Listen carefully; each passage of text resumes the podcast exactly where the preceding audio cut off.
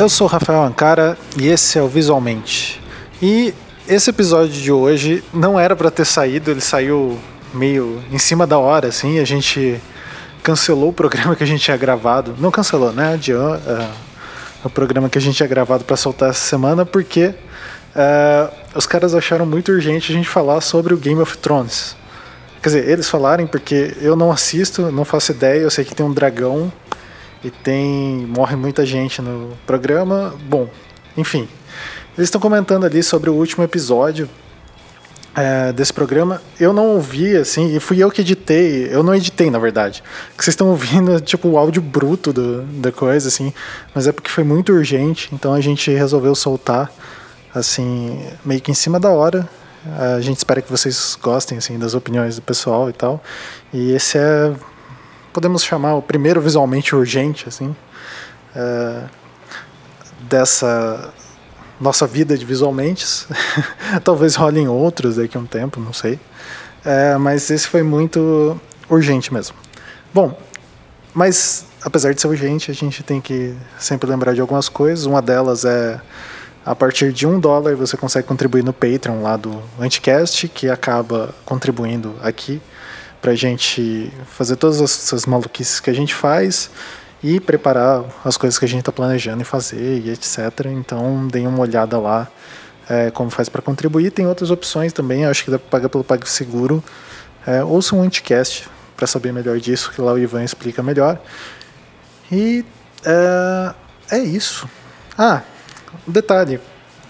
Para quem for aqui de Curitiba, Uh, aqui no escritório, uh, no Pedro Pasteur Besouro, a gente está com um curso de caligrafia uh, no dia 16 de setembro, que é um sábado, com o Christopher Hammersmith. Ele vai ensinar um pouco sobre caligrafia copperplate.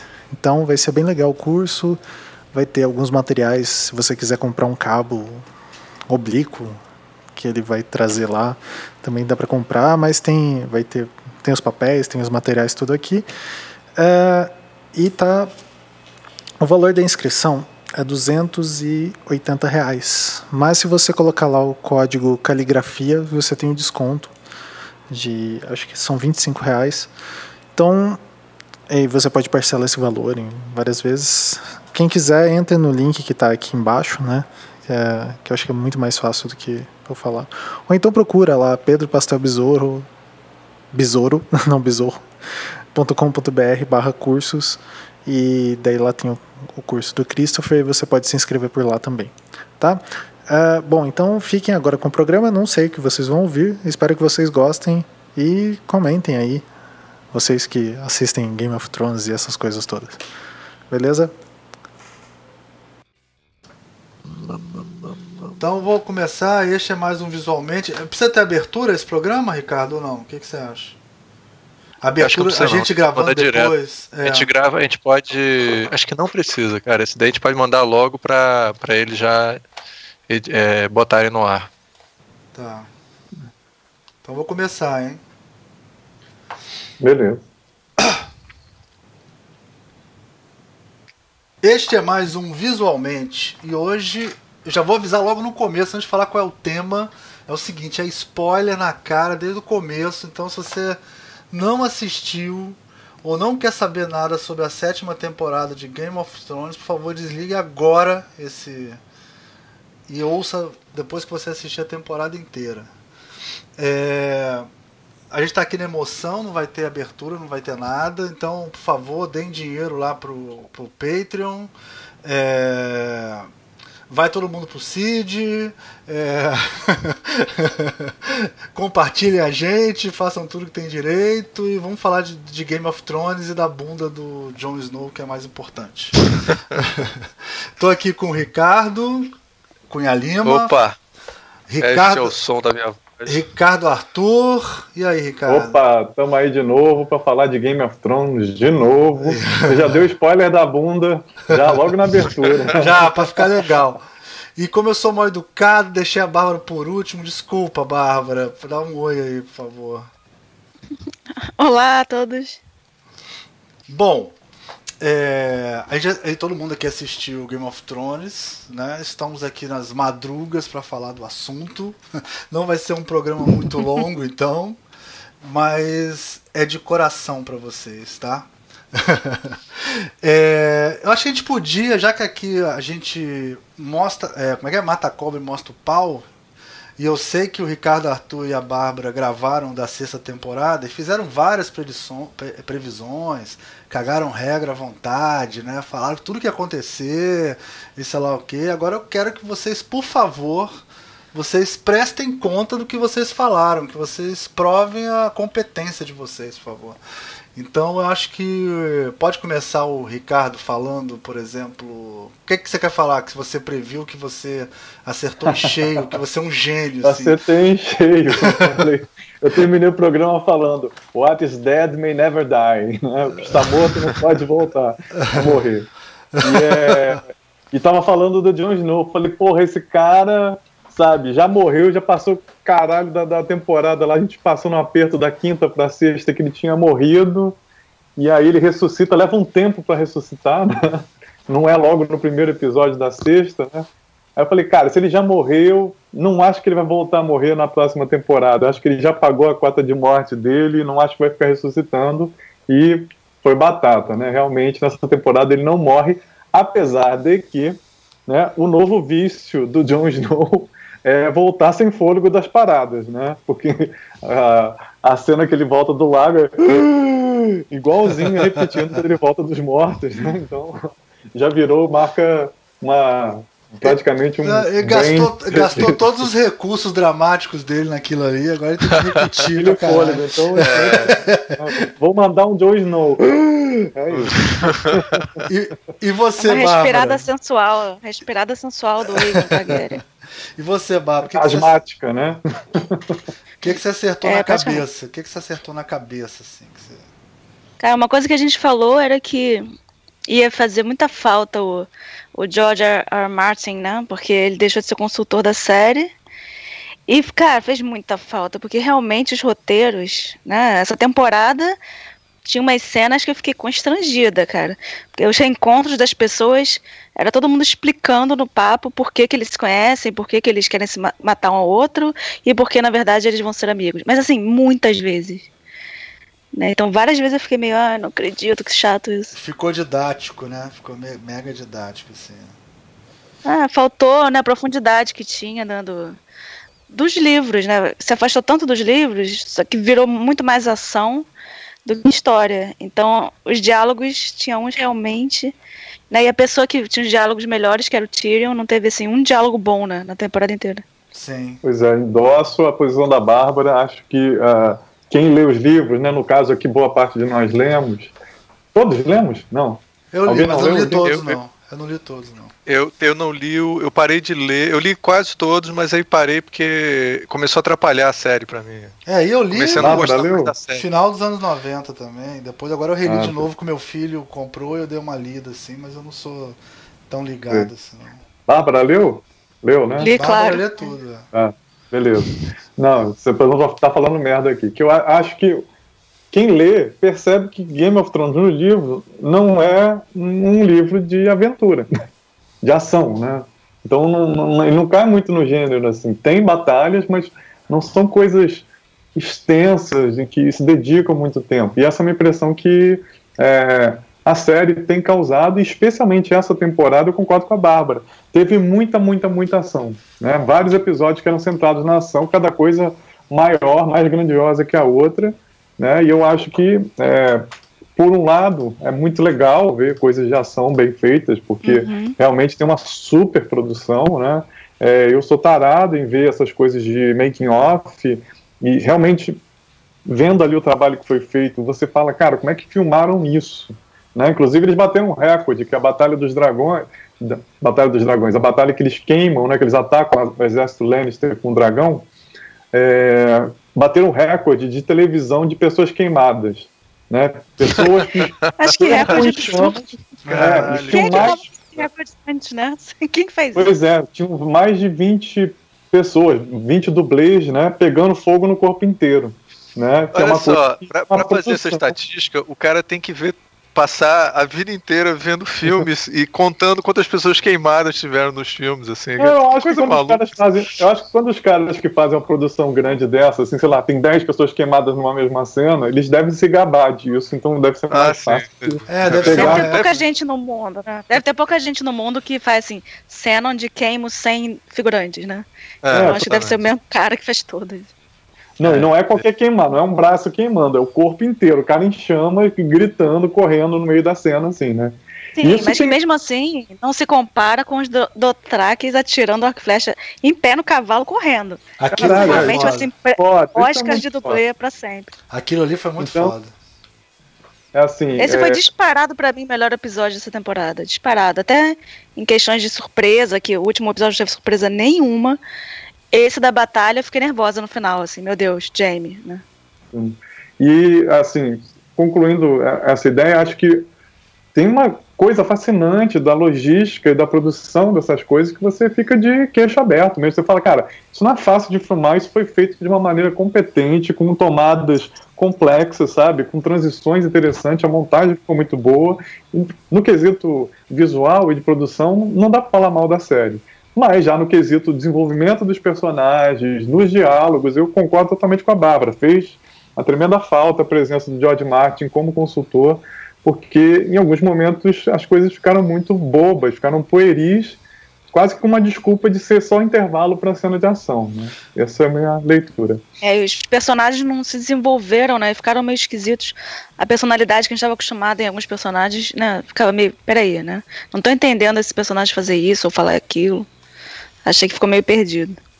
Você tem, tem algum exemplo, é, Bárbara, que você sentiu mais forte, assim? Você falou do Tyrion, né? Não ter os diálogos do Tyrion fizeram falta. É, o, o Tyrion, na verdade, assim, ele perdeu tudo que ele tudo que ele tentou fazer deu errado, né?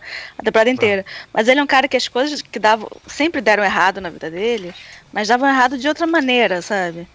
Não era ele tendo ideias ruins, nem nada disso. Acho que ele Entendi. perdeu a chama, sabe?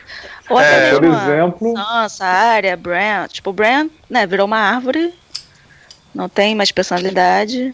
É. É, No livro, eu fiquei curioso. No livro, é, desculpe, no livro ele, ele fica assim, um vegetal, assim, que fala. não, no livro Oi. ele ainda ele tá ainda lá. não, virou. Não voltou, é. é. não voltou. Ah, No livro Entendi. até o irmão, o irmãozinho da menina não morreu ainda. É, o George Ah, Reed mas- tá vivo. O- No é. livro, o Jon Snow tá morto. Entendeu? Não, Ah. o Jon Snow. É, mas a cena que teve na série dele ser esfaqueado, Isso, isso. digamos que Parou o próximo livro ele ressuscita, né? Isso.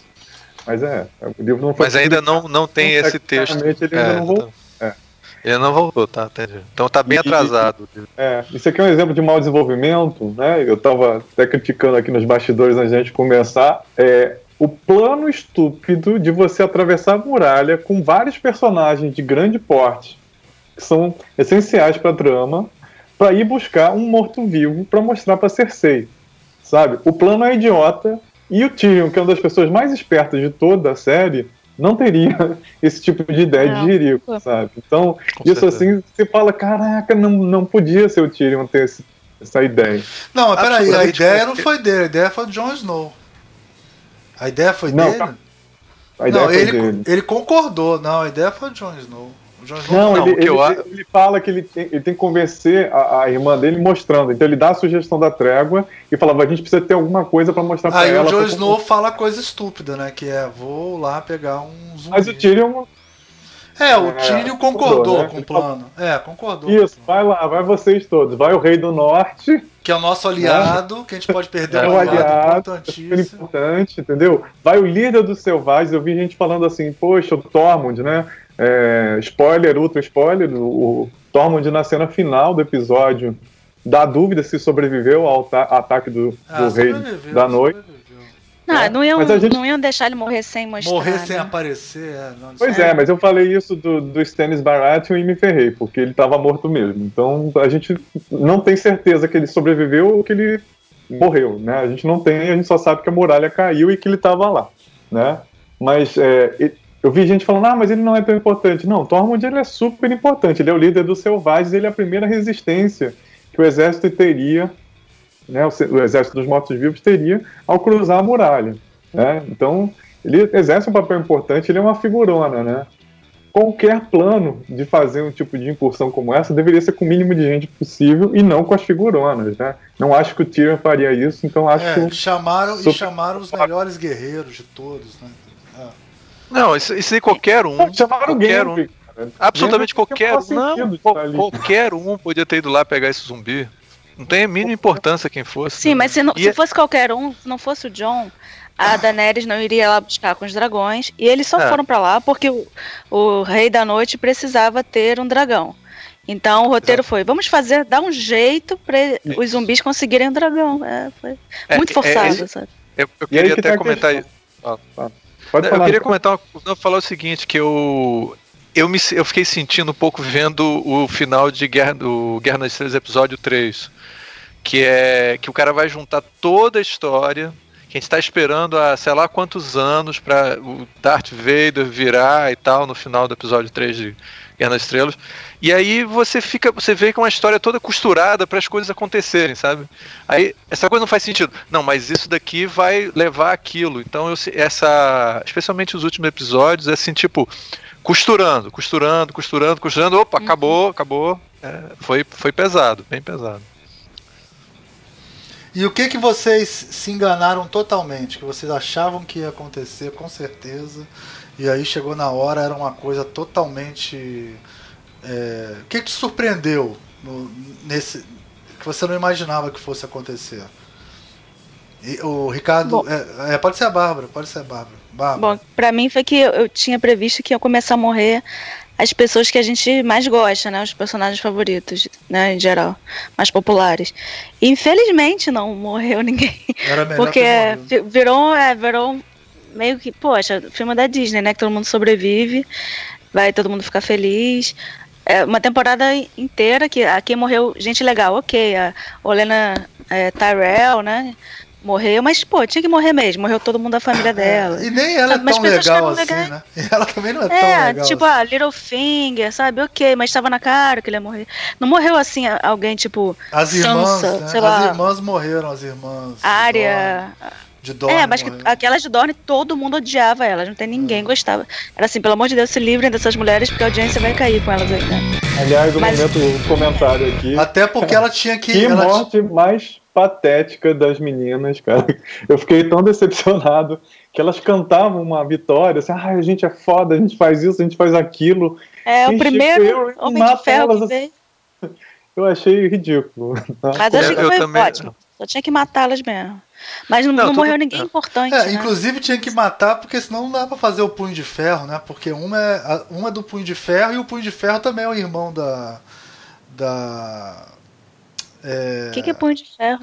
Nossa, um seriado que tem Netflix que tem uns três Ah. atores desses aí. Tem aquela. Uma das irmãs, que é a chinesa, aquela que luta com, a, com o bastão. E tem uma que é mais oriental, assim. E o, e o cara, o principal do Punho de Ferro é o irmão do. É o, é o Lannister lá, que era, que era gay, homossexual. Lannister não, é o Tyrell. O Tyrell, que era homossexual, esqueci o nome dele lá. Não, Martel. Não, peraí. Ah, Ah, o não, Tyrell. Tyrell. o- O irmão da, da Marjorie. É, o irmão Que era da um grande Marjorie. espadachim e tal. É, ele é Loras. o. o é, Loras. Lo- Loras. Isso, Loras. Loras. É, Ele é o Punho de Ferro, né? Ele é o Punho de Ferro. Ah, que susto, quando falaram que era o irmão, eu achei que era, que era de Dorne, que era o Oberyn Martel. Eu fiquei, Não, não. para, não, então não, tem que ver essa série. Não, O ele tá indo foi gravar Narcos. Mataram ele Netflix tá de olho na HBO, pegando tudo. Exatamente, é. É, Faço votos. mas- e aí, e, e você, Ricardo? Ele não morreu, ah, é.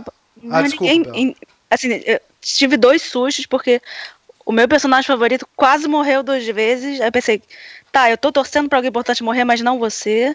Mas foi só. O resto, todo mundo, ninguém Quem? teve nenhum sustinho. Quem que você achou que fosse morrer?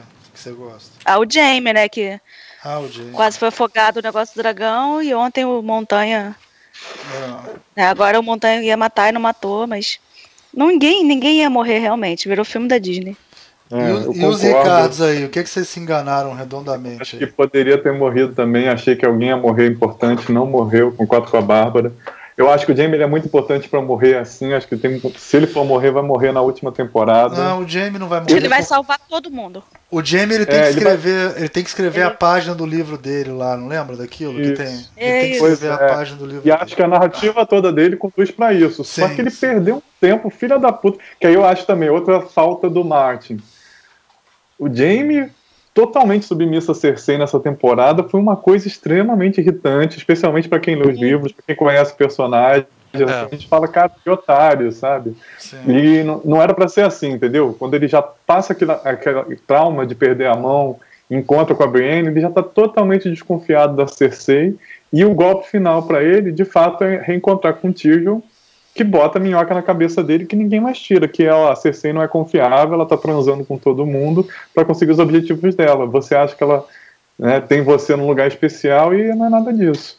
E aí ele. É, e, Ricardo, muda, queria até falar uma coisa. É, isso, isso é um problema para mim da série como um todo, porque eu li o livro até a cena em que a Cersei tava, na, tava no calabouço lá. E, o, e, e ele tava com maior. A gente estava na dúvida se ele ia ou não é, salvar ela, né? Porque você percebia vai. que ele. Quê? E ele, ele não, não, vai, vai né? É, aí eu não vi no livro como é que ele desenvolveu, mas claramente você percebia uma, uma pessoa assim despertando para uma posição moral que ele tinha ignorado, mas no fundo tinha a ver com ele, com o personagem e tal. Isso vai sendo forte, inclusive tem uma ligação muito forte dele com aquela aquele personagem que é uma, é uma, como é que é o nome dela? A Brienne. Brienne. Brienne. Exatamente, exatamente. Que é pra mim um dos melhores personagens da série, assim. É, pois é, e que tá super mal explorado, assim. Pois é, o que, que eu, assim. assim. eu tava vendo, a gente, vocês, a gente passou um vídeo aí, depois a gente bota o link lá do Martin falando como é que ele desenvolve os personagens. E ele deixa muito claro que eu acho que é interessante dele, que ele não gosta dessa ideia do preto no branco ou seja, é. do é o bem contra o mal, e que todo mundo é simplesmente polarizado. Todo mundo tem suas nuances boas, todo mundo tem suas nuances más. E para mim o Jamie é o melhor representativo, talvez um dos melhores, né, em toda a série, né, de livros, especialmente, tá? Não na série de TV. Porque o grande dilema do Jamie é que ele, ele é taxado historicamente por todo mundo de um matador de rei. Todo mundo se refere a ele como Kingslayer, Sim. que é uma grande traição, que é uma coisa horrível, porque ele era capitão da. Não era capitão da guarda ainda, aliás, né? Mas ele era da guarda, ele tinha que guardar o rei e ele ataca o rei. Só que ele faz isso em nome de uma coisa nobre, que ninguém jamais soube disso. E a primeira pessoa a saber que ele confessa é a Brienne. Sim. E a partir desse contato com ela, ele começa a repensar e, e recuperar esse lado heróico dele de falar, cara, se eu não fizesse isso, ia ser uma merda federal, porque a pessoa era completamente louca, ia botar fogo em Porto Real todo, etc. Né? E ele faz aquilo para salvar vidas. Eu tenho, então, eu tenho uma definição, eu tenho uma definição boa para ele. Ele não, ele não tem moral, mas ele tem ética. Ele é um cara amoral. Quer dizer, essas regras de costumes, de coisas que são estabelecidas, construções, tipo, não posso transar com a minha irmã, sei lá o quê. Ele é totalmente amoral em relação a isso. Mas ele tem uma certa ética, que é tipo assim, a ver milhares de pessoas queimadas é um absurdo, entendeu? É, matar. Sim. Então ele, tem, ele é um cara ético, mas ao mesmo tempo ele é amoral. Acho que é por isso que ele é um personagem tão interessante. Nesse episódio 6, ele recupera um pouquinho disso, da dignidade que ele deveria ter, Sim. por exemplo, falando: olha, tem um exército dos mortos vindo aí. A gente não pode ignorar isso. Não, e é interessante né? o seguinte, ele queria ser moral também. Tanto que quando ele se encontra com a, com a Brienne, ela tem a, essa coisa da moral, né? Dessa coisa da tradição, da moral, dos bons costumes, de fazer, de honrar o negócio, sei lá o quê. E isso influencia é, um é, pouco ele. Aí depois ele volta para trás nisso. Ele é engraçado. É, ele sempre tá brigando tá, moral... com isso. Porque a moral não funciona para ele. Ele, ele. ele tem filhos com a irmã é. dele. Entendeu? Não funciona. É, isso, isso faz sentido que a Brienne seja o personagem, porque o moral, a, a, ética que você está falando é a ética do cavaleiro, né? Que é a razão da vida da Brienne. Né? E ele meio que desperta para isso, porque isso é a formação dele, é quem ele é. Ele é um cavaleiro, né? É, é, o, é o, trabalho dele. Assim. E aí ele vai descobrindo, redescobrindo isso com a Brienne. Faz sentido. Por isso que eu acho que a. O, o Tyrion série... também tem essa característica, viu? O Tyrion também não tem moral, mas ele tem ética. Você pode reparar nisso também durante a. Até no livro isso aparece até mais forte, para mim, pelo menos. Né? Ele, ele é amoral, ele não acredita nas regras, não acredita na tradição, não acredita em nada daquilo que. Porque é, os sete reinos são construídos em cima de uma moral, né? Tipo, eu tenho um filho, meu filho vai herdar o meu reino, e aí é a coisa do sangue, que é toda uma construção, né? E... Ou seja, chaotic good. Exatamente. É. Né? É, é caótico Agora... bom nas fichas de RPG, né? Exatamente. O cara que não é ligado nas leis, Exatamente. mas ele né? Ele faz o bem. Faz o bem né? acima de tudo. O bem está acima de tudo, mas ele não, não se liga em moral, né? sai com é. as prostitutas, vive bêbado, sei lá o que. Eles têm isso. Já a Cersei, ela não é, não tem moral e não tem ética, nenhum dos dois. Não, ela, não tem nada. Ela não tem nada. Ela só tem o desejo é. de poder e a família é. acima de tudo. Ela tem até um pouco de moral, porque ela tem a coisa de ter o filho para continuar a tradição da família que ela herda do pai dela Talvez fosse até o contrário. Ela pode até ter moral, mas não ter ética. Uma moral maluca da cabeça dela, né? Que ela aprendeu com o pai. Mas a ética, ela, ela, não, ela, não, ela não quer nem saber. Ela, ela, ela não reflete. Ela, ela é pragmática reflete. no último, é. no, no talo, assim. É o pragmático no talo. Até eu fico incomodado. Que sou mega Falando pragmático. Cersei, eu queria perguntar eu. pra Bárbara se, se ela acha que a Cersei ficou bem caracterizada nessa temporada caracterizar em termos de desenvolvimento de personagem, de personagem visualmente? Não. Sim, porque eu, é, porque eu acho que ela era muito pautada, tanto nos livros quanto na série, em cima do amor que ela tinha pelos filhos. Então, ela, tudo que ela fazia, ela fazia por causa dos filhos. E porque, enfim, os filhos eram do Jamie, que ela gostava e tal. Morreu o último filho no final da última temporada. Foi meio que deu uma licença para ela, que é do tipo, agora dane-se tudo, entendeu? Agora ferrou, vou quebrar geral. Então, ela ter perdido o filho foi visível a diferença, mas eu acho que nem por causa do roteiro, mas porque a Lina Headey é, realmente ela é muito boa, né? Essa atriz é sensacional. É, eu adoro odiar ela. ela é muito boa nisso. diva, nessa... diva maravilhosa. nessa última cena, inclusive, dá a entender que se ela não tivesse grávida, ela tinha botado tudo pra, pra suicídio geral, ia mandar matar todo mundo. Ela só não fez isso porque ela tá grávida, né? E aí ela Vai volta gritar, pra esse... Mata tudo! Igual o irmão teu na Terra de Godard, né? Soltar a granada ali e explodir tudo, assim. É... Deixa eu responder ao, ao Mir sobre a minha previsão furada. Ah, tá que eu falei, eu ainda acredito na minha previsão, só que não foi nessa temporada, mas eu não sei, tenho certeza se seria nessa. Eu falei, a área morre. ainda acho que até o final a área morre, sustenta a teoria, mas não foi nessa temporada, porque, como eu disse, a área tem uma dívida com Deus das mil e uma mil faces, né? Então, é, ela aprendeu tudo que ela aprendeu, ela não está fazendo mais contrato, então ela, a princípio, está caindo numa fora da lei do, dos assassinos, que é simplesmente matar por contrato, né? E eu acho que em algum momento isso vai voltar para ela, mas ainda não é agora. Agora ela é uma personagem fodona, que inclusive deu um cacete na Brienne. Não, foi uma das cenas belíssimas também ela é o Batman, ela é o Batman, né? Cara, ela é muito sinistra e isso foi muito bom. Só para lembrar todo mundo, o primeiro episódio, a primeira cena foi o Walder Frey assassinando todos os Freys e ela tira a máscara, você descobre sim, sim, é a área. Foi. Essa foi boa. Eu caí da cadeira, falei, caralho, que foda. Né? Mas foi fanservice pra caralho, né, Silvio? Foi, até a temporada Porque esse foi. negócio de fazer o bolinho com os filhos do cara e tal, isso tá todo mundo esperando pra caralho, assim. Acho que talvez seja a coisa mais Mas isso foi esperada. no último da outra. É, e, a, e Isso foi na dessa, última temporada é, passada. E no final reprisou, né? Começou reprisando isso, não foi? Não reprisou. Foi meio que tá. é, recapitulação. Foi, é, recapitulou Aparece isso. o Frey é. e você acha que, pô, ele tá vivo, mas ele não morreu, é. a área não matou ele. É. E não aí era começa mais a se tocar ele. que é a área. É. Que é a área ali. E aí, aí foi uma falsa promessa, né? Porque aquela primeira cena você pensou, pô, vai ter, vai ter um monte de plot twist nesse negócio. Sensacional. Aí não. Foi a última surpresa da temporada, foi essa. E aí, o bacaninha, né? Eu tava vendo Making Off, né? E o diretor, acho, desse episódio falou: pô, como é que a gente começaria uma nova temporada? E ele opta por botar uma cena foda, que era essa, né, com um plot twist bom, né, para chamar a atenção da galera e falar: pô, a gente começa alto, né?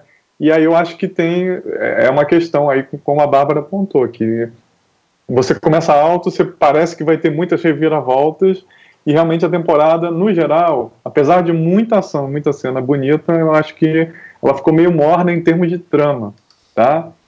Não que os episódios não fossem excitantes, porque, pô, esse que eles vão na muralha recuperar esse plano, fazer esse plano idiota, né, de pegar o morto-vivo, todos os principais, né? É, eu assisti com a minha esposa e a gente ficou um apertando a mão do outro, ela quase quebrou a minha mão ali, né? Quando o Tormund quase morre, ela segurou assim. Falei, caraca, tá doendo, para, né? Porque você realmente fica grudado na cadeira, assim, é, é entretenimento de primeira qualidade mesmo, assim, né? É o que Hollywood sabe fazer, né? Que é te prender, prender a atenção, você ficar emocionado. Eu acho que você consegue isso. Agora, é, um dos efeitos sedutores de Game of Thrones, especialmente para quem começou, é, não conhecia, não é nem, nem, necessariamente muito aficionado por cenário de fantasia, era exatamente as tramas, né? Porque tinha um jogo político muito forte, né? Tinham personagens muito bem desenvolvidos, personagens que você ama, que você odeia, né? É, o cão, por exemplo, é um desses, né? O cão começa como um filho da puta amando do Joffrey, né? E ele vai evoluindo para um cara que simplesmente está cansado dessa vida de obedecer os ricos, até que finalmente, depois de brigar muito com a Irmandade, ele entra para a Irmandade e ele tem uma visão. Né? Nessa temporada, ele que tem a visão no fogo que os, os, o exército dos mortos está chegando. Isso, assim, é, mostra um pouco dessa evolução. Por exemplo, eu acho que o, cão ficou bem desenvolvido nessa temporada, apesar dele ter feito merda no episódio né? Que... É, e apesar de ter tido uns diálogos que. Tá. É, okay. mas ele é, é, é, ele, né? Eu não acho que ele saiu da, da personagem, sabe? Achei o cão relativamente bem desenvolvido como personagem ali. Achei fiel a ele. Porque ele é o, é o cara que faria besteira, porque ele fala merda, porque ele não se conforma, ele caga para as regras sociais. E ele não é bom, ele não quer necessariamente fazer o bem. Ele, tá, ele tenta às vezes, mas eu diria que ele já é neutro, ele não é caótico good, não. É, ele não é, não é bom intrinsecamente, mas ele tem mudado a visão dele porque ele sabe que tem uma merda maior, como, como diz ele, né? Shit, né? Ele, ele costuma falar isso, né? Merda, merda, merda o tempo todo. Ele sabe que tem uma merda grande chegando. É, eu acho que nessa temporada, é, é, desse episódio, que é sintomático da, da temporada em geral, é que era muito assim, de conclusões, né? Você fechar coisas que estavam abertas, só que todas foram fechadas da maneira que pareciam que iam ser fechadas mesmo. Então, a, poxa, o John é, na verdade, filho do Rhaegar Targaryen. Cara, mas já tinha, ah, no final da última temporada já tinha mostrado que ele era o filho do Rhaegar, do Rhaegar com a Lyanna. De uma então, maneira muito mais sutil e muito mais maneira, né? Que eram os olhos dele, é. mudava a câmera, não precisava falar, né? Pois é. Mostrar, é. Então foi assim, uma, uma, conclusão que todo mundo já sabia. A, o, a outra, o outro, ah, o que aconteceu? Caiu a muralha para os White Walkers passarem. O que todo mundo já sabia que ia acontecer, sabe? Então, tudo que aconteceu a gente já sabia. Ah, o Littlefinger, elas estavam tramando pra matar o Littlefinger. Tá, gente, mas tava óbvio, porque aquele negocinho não, de montanha. Não sei se estava muito óbvio, não. É, tava, eu não achei óbvio, não. Pegar, não. pegar não, Bárbara, você, não, você é muito perspicaz. É, não tava não, tão gente, óbvio. Não, tava óbvio, não, não tava óbvio, não. Entendeu? Não podia ser aquilo.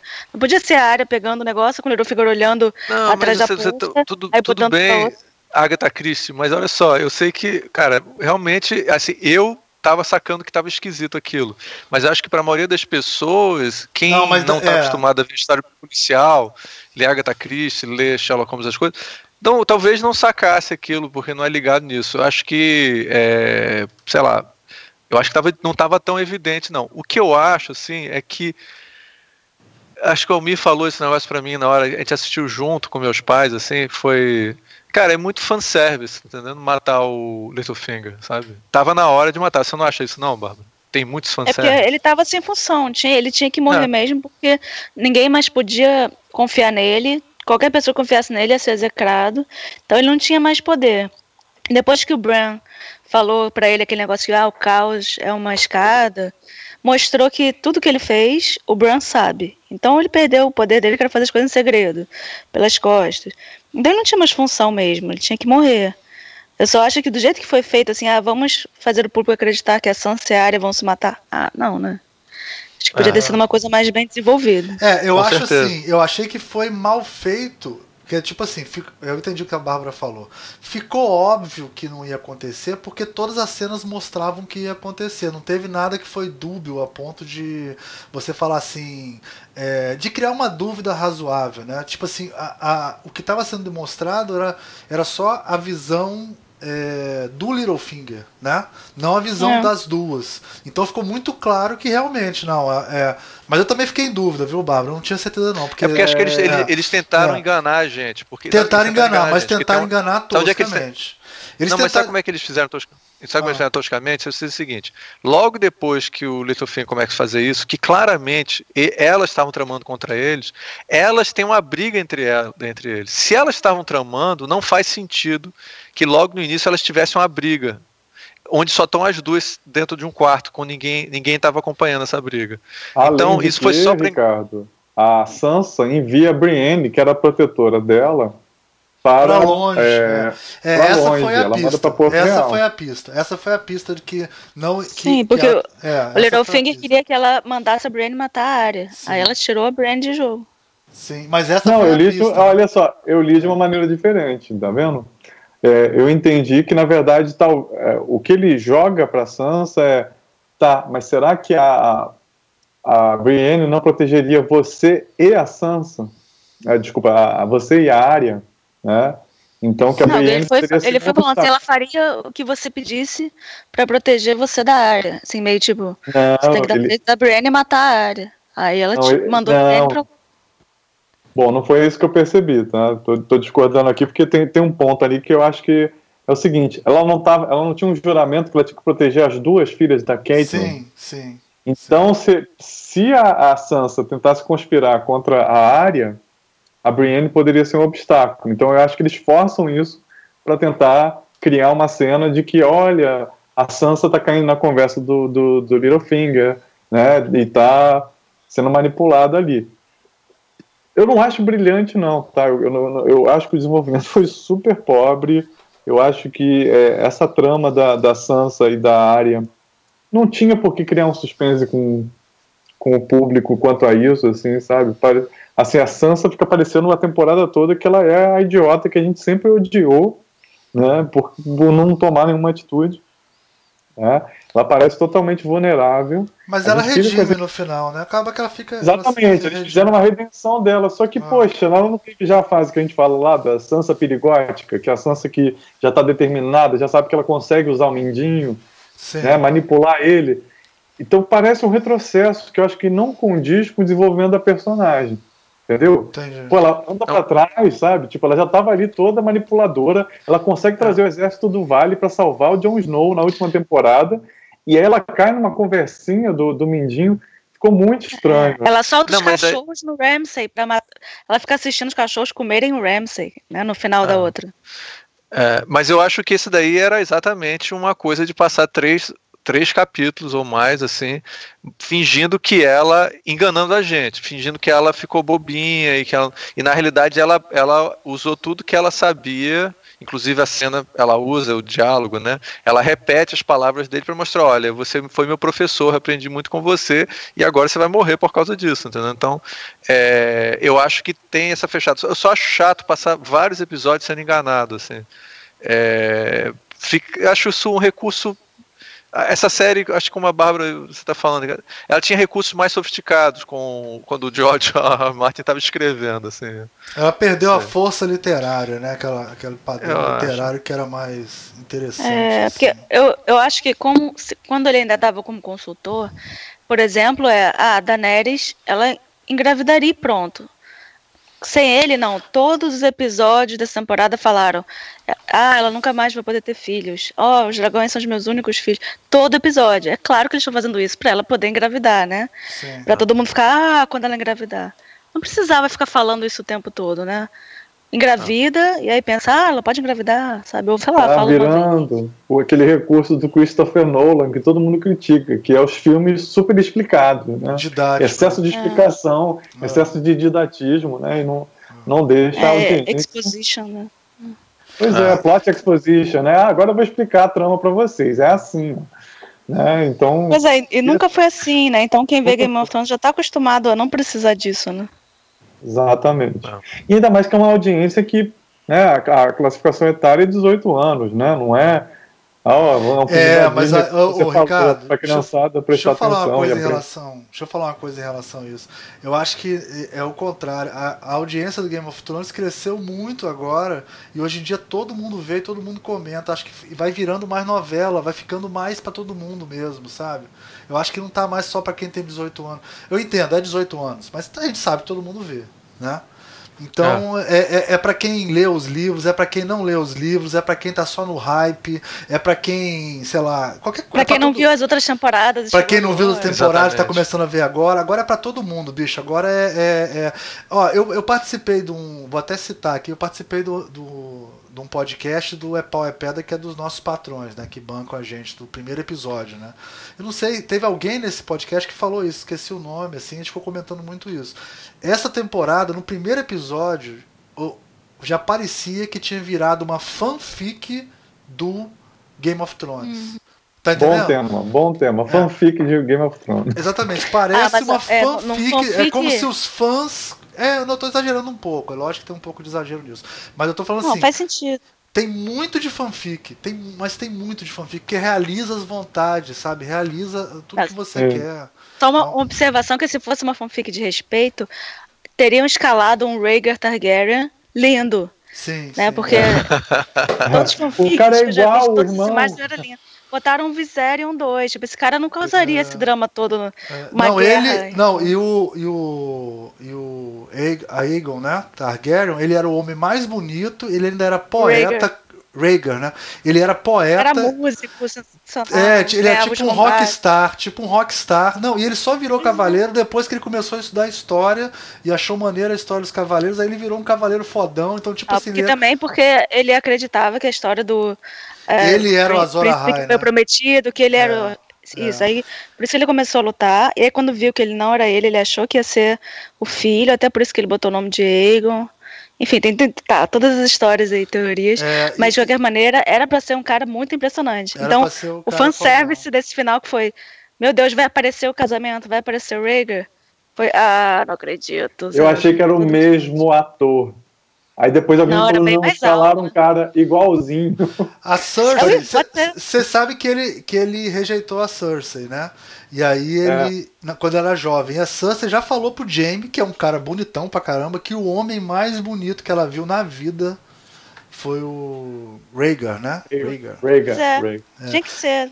Aí quer dizer, tinha que Erro ser de um cara muito mais bonito do que o, do que o Jaime. De Brad cara. Pitt pra cima. assim. Tinha que ser muito É, e foi, é o contrário do Tyrion, né? Porque no livro o Tyrion é horroroso, tem que ser assim muito Ah. feio. Não, é, e aí o- botaram um cara bonito demais pra ser o Exatamente, Tyrion. Né? é, ele não deveria nem ter nariz, né? Ele deveria ser um cara sem nariz. Não, mas né? mesmo antes de perder o nariz, ele era muito feio, Já ele era feio, monstruoso. é. E era É, mais louro o cara- também, né? Ele seria mais louro também, né? Porque eu acho que o cabelo dele é mais claro do que o dos irmãos. Botaram o Mini House, né? É, botaram o Mini House, é. que é um excelente ator, né? Que é um excelente ator. Hugh Laurie. É. Não, ele é ótimo. Pra mim, ele mudou o paradigma de anão no cinema. assim. É, ele é Com um, certeza. ele é um excelente ator. Paradigma, jogando paradigma paradigma do anão. agora.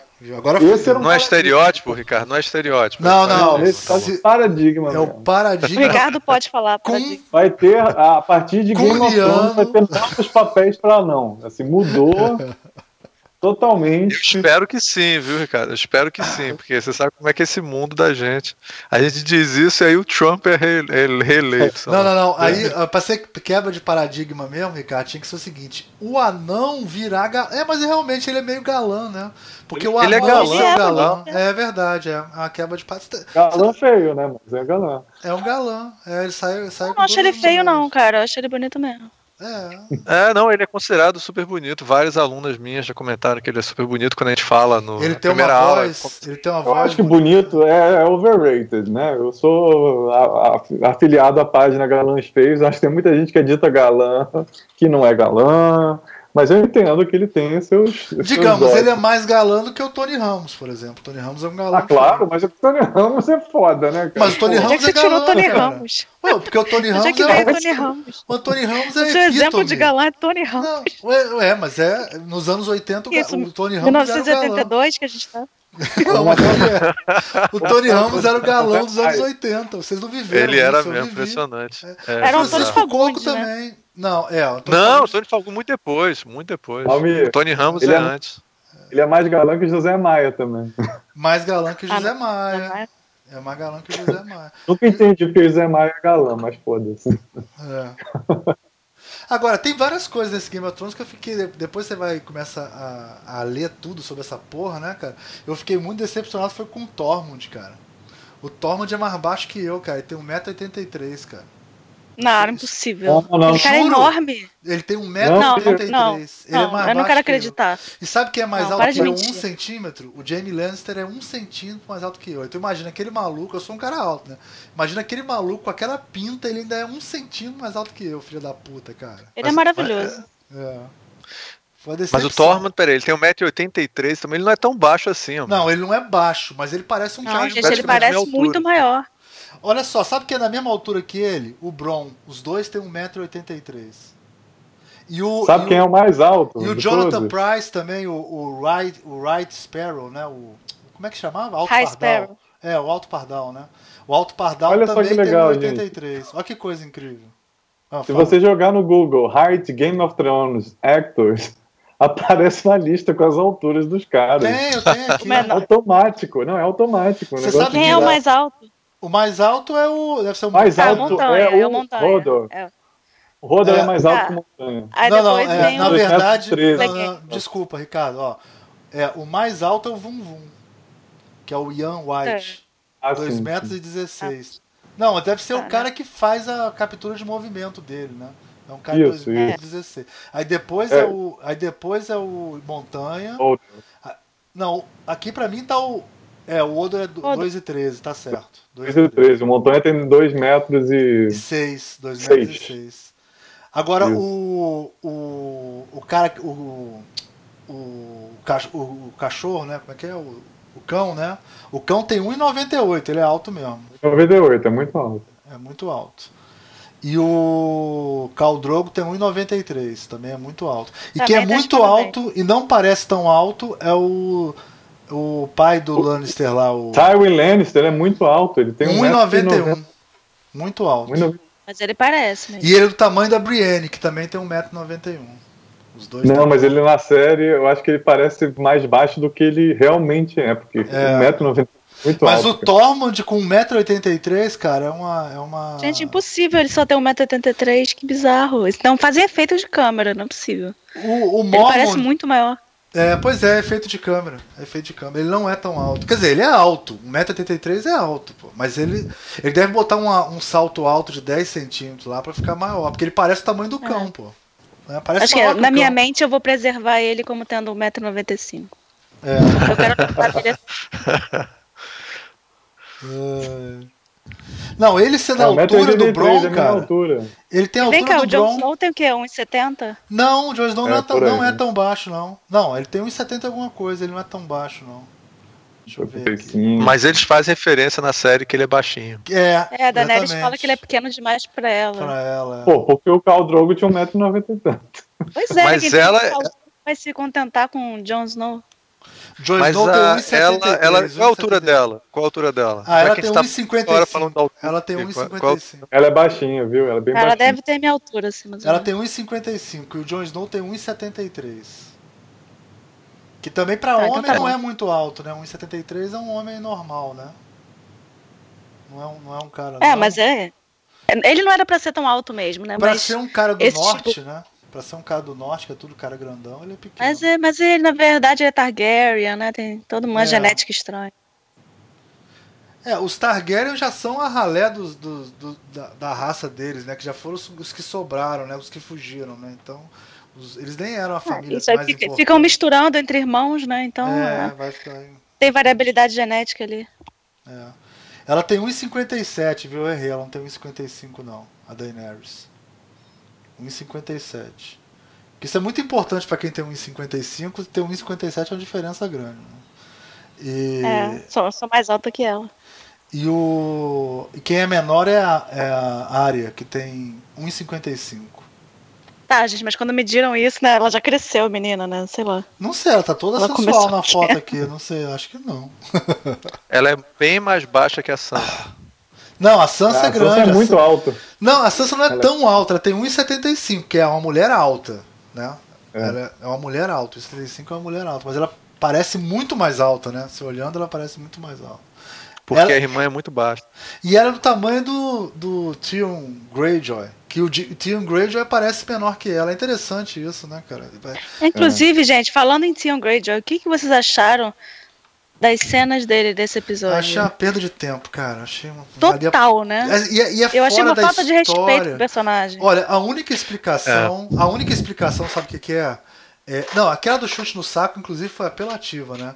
O. o, o eu, eu acho o seguinte: a única coisa que pode explicar é ele resgatar a irmã e afundar os navios da, do soldado dos soldados dourados, fazer alguma coisa muito heróica. Porque se ele for lá só para resgatar a irmã e voltar, cara, só para se redimir, ele nem precisa de redenção, essa porra, cara. É, Você lembra do, do que a Bárbara falou, do plot explainer, né? A gente tem que explicar o que vai acontecer agora, porque não tem um roteiro bem definido. Eu acho que é o seguinte: vai todo mundo para Winterfell para poder enfrentar os White Walkers, e aí o Theon não vai. Ele tem que explicar por que, que ele não vai, entendeu? Aí vai falar: ah, não, mas eu tenho que salvar minha irmã que eu acho. Ah, não sei, eu acho que o Tion ficou muito prejudicado também nessa, nessa temporada. É, fiquei com pena do, do, do, desenvolvimento do personagem.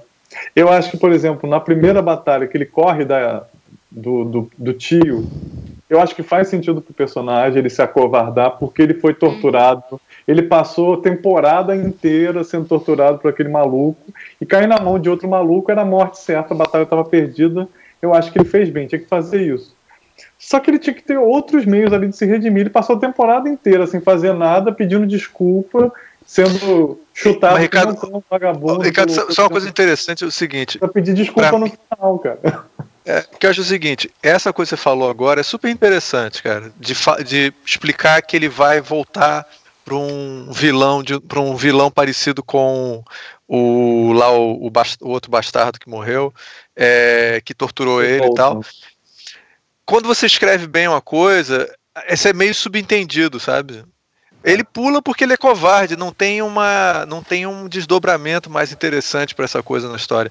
Eu vou dizer para você, quando eu li o livro, a parte em que ele é torturado é foda. É uma das coisas Olha, o, filme, o livro parece um livro de terror quando você começa a ler aquele negócio assim. É, é pouparam, pouparam bastante na, na, série, graças e a Deus, que era horrível. Ele, é, é, se fosse na série, é, ia ser muito pesado, porque a série.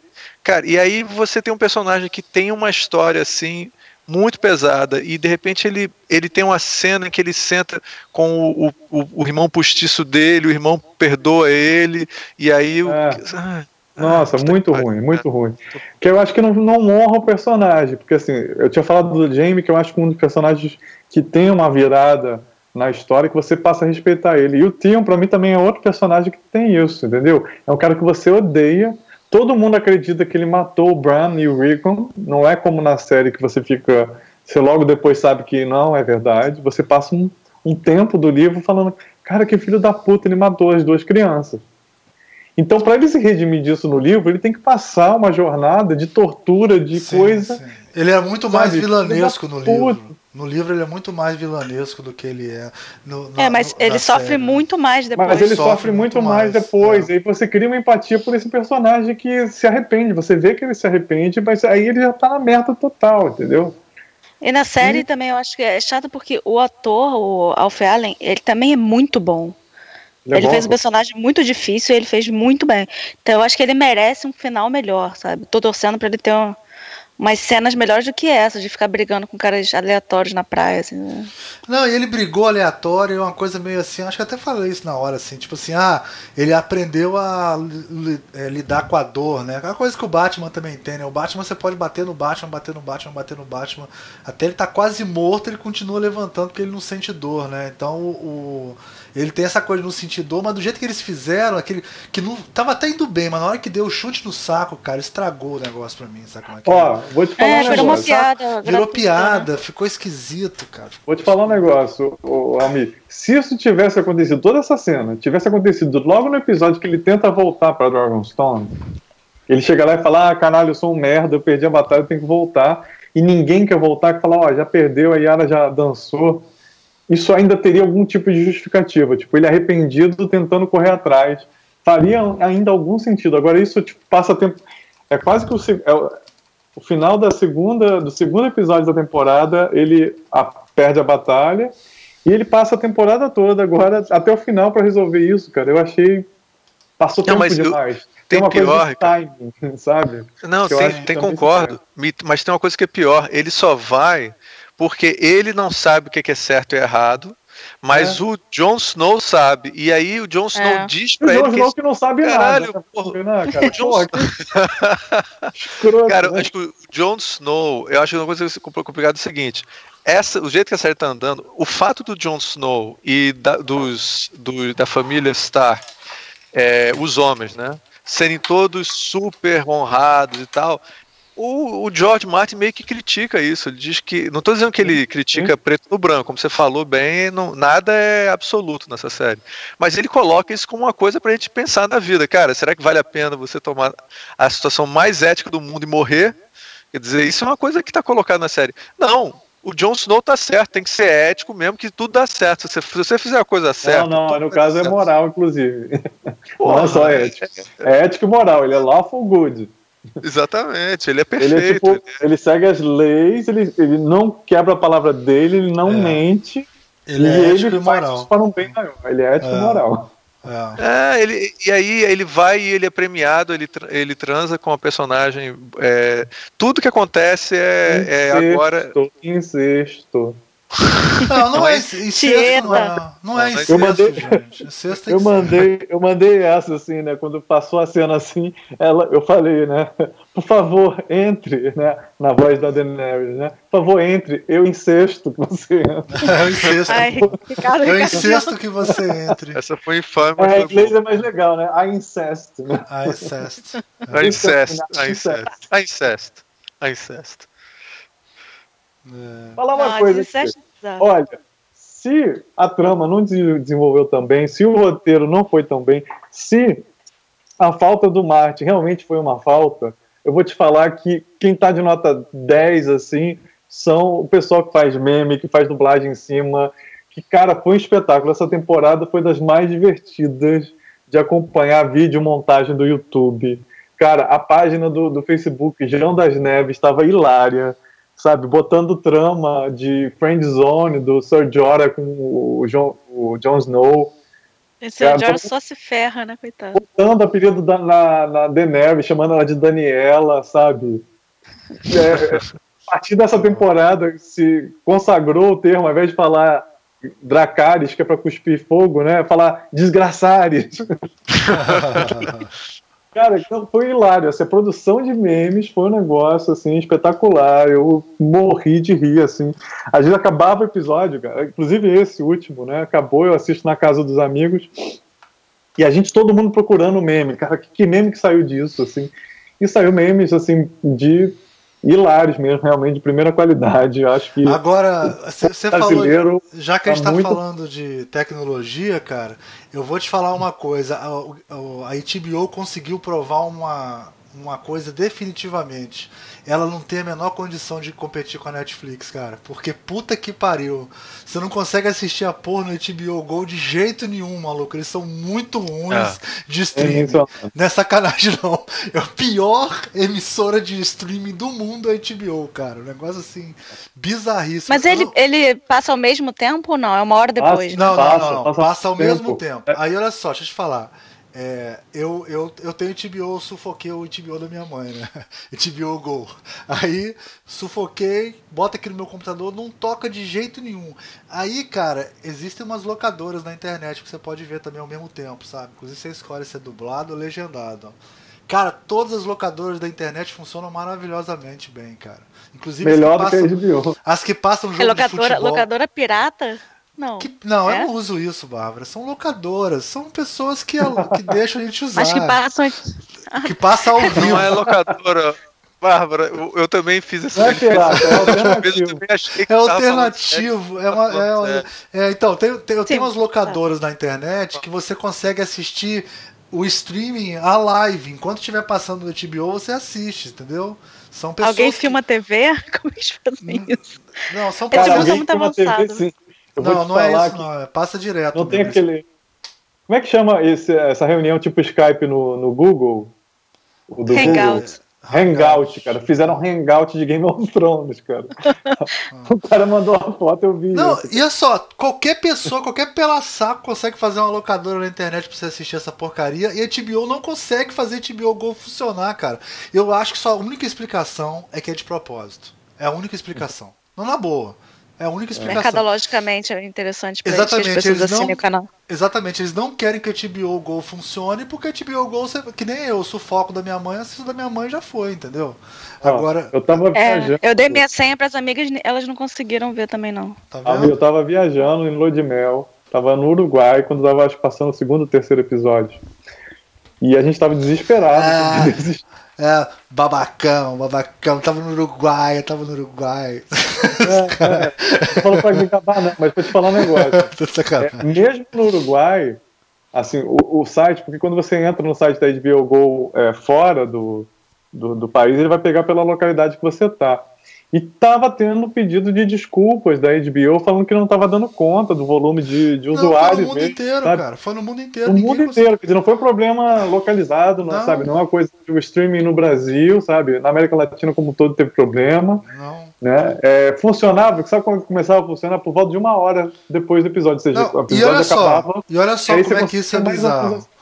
Eu comparei a audiência do último capítulo do Westworld, que eu assisti pelo HBO Go, com o com a audiência eu... das primeiros episódios. Tem diferença, mas não é tão grande, entendeu o que eu tô falando? Não é para não era para não funcionar, sabe? Foi muito muito esquisito, cara. Foi muito esquisito. É. Ou eles são muito ruins de streaming, eles são o pior canal de streaming do mundo, a HBO Go, ou, cara, é de propósito. É pra, é pra gente. Eles não, eles não querem. Isso não encaixa no modelo de negócio deles, cara.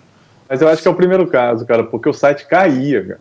Não é só, tipo, não Gente, que aflição, que aflição assistir assim. Site caía, você tentava assistir, o negócio caía. Mas peraí, você viajou, você foi. Você não ligou pro hotel pra perguntar se tinha HBO, Ricardo? Não, o hotel até tinha, só que pô, na hora que eu cheguei no quarto, eu tenho que explicar a história. Na hora que eu cheguei no quarto, a gente tava faminto, que a gente tinha chegado de noite, era na hora que ia passar. Aí eu falei, e agora? A gente assiste agora no tempo, né? E com legendas em espanhol, né? Ou a gente vai lá no, no restaurante do hotel, come o negócio e volta pro quarto. A gente tava faminto, né? A gente acabou de vir de um voo, a gente acabou é, a gente acabou comendo e indo assistir depois. A gente falou, ah, vamos ver na HBO Go. Cara, foi tipo 20 é, minutos. Eu, eu viajei também aí na, na, num episódio que era os dragões atacando os exércitos do Lannister, que achou melhor. Mas antes eu quis, fui saber se o hotel tinha HBO. É. E no dia foi assim: vamos voltar cedo para o hotel para conseguir ver direito o negócio. Que eu porque ela não ia conseguir para a internet de jeito nenhum. Mas fica registrado aí. Realmente, serviço de streaming tem muito que melhorar. Nota, nota zero aí. Né? Nota zero para o streaming da, da HBO. Nota zero, cara. Tem que aprender com a Netflix. Agora, uma outra coisa. A próxima coisa... temporada, se estiver assistindo na minha casa. É. Opa, eu dou dinheiro para essa droga dessa HBO. Não, tá gravado a isso, viu? Ó, a gente. A, a, minha esposa tem, né, assina a HBO, que a gente mora em casas separadas ainda no momento, a gente não conseguiu ainda os dois na mesma casa. Mas gente, eu assisto na casa dela, a gente costuma ir na casa dos amigos, mas nesse caso era viagem mesmo, precisava ser HBO Go. Né? Mas eu costumo assistir na casa dos amigos e é uma diversão, né? Também recomendo para quem possa, quem gosta. Mas tem muitos bares, né? Tem. É. Deve Porque ser maneiro é assistir no bar. Todo mundo Deve comenta, todo mundo é viciado. É. Surgem várias polêmicas, por exemplo, no último episódio, aliás, queria dar uma, mandar um abraço pro Daniel Ximenes e a Bruna Sadi, que são os anfitriões. Surgiu uma polêmica que é, cara, esse episódio tá tratando de pinto. Porque tudo tá em torno de pinto. E foi exatamente é. a primeira fala. Que aí aparece o, o exército dos, dos Imaculados e o cara foca né, no Grey Worm e algum, um cara manda no meio da, da sala ali, no céu tem pinto. todo mundo achou de rir, né? É, tipo, teve todo um papo do Brown com o Jamie também sobre isso. Não, esse, esse papo do Brown foi o melhor diálogo, cara. Foi o melhor diálogo de todos. Foi o melhor diálogo do, do, desse episódio todo, assim. Foi muito bom. Porque ele falou assim, do... ele falou assim, eu não entraria para um exército, eu não entraria para um exército se eu não tivesse pinto. Cara, foi genial essa porra, cara. Foi muito genial. Fala, Ricardo, desculpa a cena do Greyjoy também, que não tinha pindo, entendeu? Foi tudo em cima disso, foi altamente fálico. Não apareceu nenhum, né, cara? Não, não apareceu nenhum, mas só é, se fala. Uma pena. Sexo verbal, né? Mas teve, numa temporada anterior, teve sexo oral. Dava pra ver ele fazendo sexo uh, o, o Grey Worm lá fazendo sexo oral na, na menina, que é uma coisa que eu não me lembro ter visto em série TV antes, não. Assim, Dá pra ver direitinho a cabecinha dela. Foi nessa temporada. Aparece ele. Aliás, bom, você- bom que você tocou nisso, que eu queria comentar uma coisa que eu não sei se, se os nossos ouvintes perceberam. Especialmente nos primeiros episódios, tá? E es- especialmente se tratando do Sam, teve cenas e cortes que sugeriam muita escatologia. Ah, né? isso E foi que legal. É interessante em termos de cinematografia, né? Que quer dizer, Sim. como é que você começa a fazer sugestão de uma coisa para outra, simplesmente fazendo um corte de uma cena para outra. Então, por exemplo, tinha o Sam recolhendo, né, a caca, né, do, do cocô e xixi do, do, do pessoal que estava no hospital lá em Vila Velha. Então, eles vaziando os baldes. E aí, daqui a pouco, ele tá mexendo com porcaria, de repente corta para uma cena que tem alguém abrindo uma torta e botando aquilo na boca, só que você acabou de ver um monte de coisa nojenta e parece Aquela que tá cena foi bem legal. É da cena que ele tá, que o tá, ele faz referência é, comparação entre pus e torta, né? É, e Ele a, tá tirando a pele do Jorah. é, Isso, isso, e, exatamente. Cara, essa cena, essa cena realmente foi ousada, cara. Eu Realmente, eu fiquei meio E eu- impressionado deles fazerem isso. Eu falei, cara, isso, as pessoas. Será que não vai. Interessante mesmo. Outra cena, Ricardo, você falou aí do sexo oral do, do Verme Cinzento na Miss Sunday, que finalmente eles ficam juntos, né? É, na hora que ele abaixa para botar a, a, a boca lá na, na botija, vamos colocar assim, é, corta a cena e aparece alguém enfiando a mão no meio de duas coisas. E é o Sim. Sam enfiando a mão nos livros, Sim. na- no meio da prateleira. Ou seja, Isso é a gente legal. sabe- É, é legal. então teve cortes assim que era só para brincar com insinuações, tá? Que eu acho nesse caso um pouco raso, assim. Eu acho que é, é piadinha quase de quinta série, assim, para fazer a alusão escatológica ou sexual. Mas que eu acho que é interessante isso em termos de, de cinema para as pessoas observarem, né? Como é que você induz a pessoa a interpretar a próxima cena a partir exatamente de como que você dá a continuidade, né? Sim. Um exemplo, Concordo. por é, acho que. é, é, é, fala, fala. Um exemplo, por exemplo, que não é exatamente isso, mas que faz esse jogo, eu estava vendo um making off de como que a, a área se revela no primeiro episódio, né? Então eles filmam o ator, o Alder Frey, e ele puxa a própria pele, né? Ele não está usando máscara, é ele próprio. E eles cortam rapidamente para um outro plano, de um outro ângulo, e aí é a própria atriz que faz a área tirando a máscara. Só que fica é, é tão bem feita essa montagem de uma cena para outra que você não nota que mudou o ator, que, entendeu? Porque exatamente é, é o jogo de edição e, e de montagem. Então, isso para quem gosta de cinema, eu acho que vale a pena observar, porque é, é- é Não, interessante. é. A gente tá falando mal aqui de várias coisas de roteiro, da, da- do- de como os diálogos. Até que nesse último episódio, eu acho que os diálogos melhoraram, tiveram bons diálogos. Mas como piorou essa carga dramática, isso tudo. Agora, visualmente, esse é o melhor, é a melhor temporada de todas. Assim, de, o dragão. O dragão tá lindo pra caralho. A morte do dragão é uma cena lindíssima, né? Uma cena. Que você vê a reação das pessoas, as pessoas horrorizadas. Favorito. Caindo devagarzinho assim. E, e, cara, que Menos, linda. aí nota zero para Daenerys, porque ela acabou de perder um filho Não, e ela é. não tem reação na cena. Não, assim, ela não a, a, a esboça Daenerys- Isso é ódio. verdade. Isso é A verdade. Daenerys não é Agora- uma atriz. A, a, ó, a, a Daenerys tomou uma surra de atuação da Cersei nesse último episódio. Assim. Mas ela sempre toma, porque Pô, ela é é né? muito Coitada. É, é. Tomou uma surra Não, de né? atuação. Mas visualmente eu acho que tem muita coisa que a gente pode falar, porque é, esse, esse, essa temporada inteira teve toda essa coisa cinematográfica, de cinematografia que você falou, de cortes, a própria biblioteca é lindíssima, apesar dela ser totalmente errada, se a gente fosse pensar na nossa história de livros, né? Ela é toda errada, essa biblioteca, toda fodida. Por que, que ele é Não, vai. Porque as correntes amarram os livros, as correntes não ficam soltas e você puxa o livro do meio, não, entendeu? As bibliotecas medievais, os livros eram presos com correntes, pra, porque, como era pergaminho, né? O, o pergaminho ele, ele enruga, porque é pele, né? Pergaminho. Vou explicar tudo do começo. Os livros, eles antes, eles eram. Eles eram é, códex, eles eram tipo pergaminhos enrolados. Depois a gente criou esse formato volumen, que é uma página do lado da outra que você imprime frente e verso. Só para explicar para os alunos. E encaderna. Só que como era feito com pergaminho, que é também sinônimo, sinônimo não, é o nome de um material que é feito com pele de animais, normalmente de cordeiros e de novilhos, o pergaminho, que é uma pele de animal tipo um couro, ela enruga.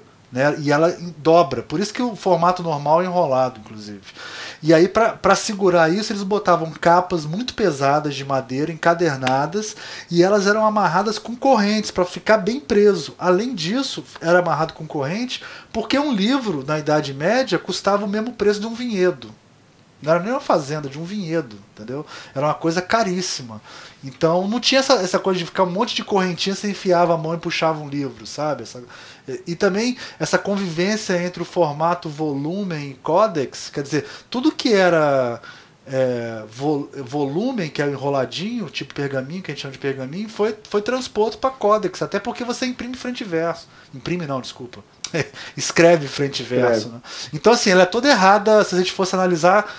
Eh, se Game of Thrones tivesse no nosso sistema solar, né? Fosse baseado no que a gente está viveu, ela é toda errada nesse sentido, assim, até a arrumação Não, mas a, é, a biblioteca está errada agora. A vida acadêmica eu ah, identifiquei bom. várias coisas. É, Desde é. o momento que ele chega no, no, final da temporada passada, chega na secretaria e fala: Ah, não, peraí, sua inscrição não é essa, não. Falar com a direção. A cara que o cara da mesa faz, uma cara de secretaria de universidade. Ele, ele assim, fala assim: Pô, isso é um pouco irregular, né? É, é vou ver é. se eu dou um jeito aqui. Mas e aí, nessa temporada, também. ele com orientador, né, cara? O orientador, o orientador dele era o professor Slughorn, né, do Harry é, Potter. Exatamente. Umas cenas que ele fala assim, eu queria perguntar, e começa a querer perguntar para ele as coisas, né, dos White Walkers. Eu falei, cara, ele vai perguntar como se faz uma Horcrux. Eu tava esperando, tava a cena igualzinha é. do Harry Potter. Mas isso do orientador fazendo as coisas e o assistente se ferrando, é, era perfeito a vida não, acadêmica. É, e o orientador nunca responde, né, e quando responde fala assim, ah, mas isso não é importante. Isso aí, o é. importante é, sei lá, o que, sei lá, tudo que você acha importante o cara não achava, né, tipo assim, ah, isso é uma é. lenda, eu me lembro de sei lá quem. Não, mas o mais parecido com a universidade foi a reunião dos orientadores, você viu? A reunião dos orientadores? Putz. Ah, aquela foi perfeita. Aquela foi perfeita. Sala dos professores total. Cara, sala, sala, dos professores total, né? Tipo assim, o cara chegando, o aluno chegando.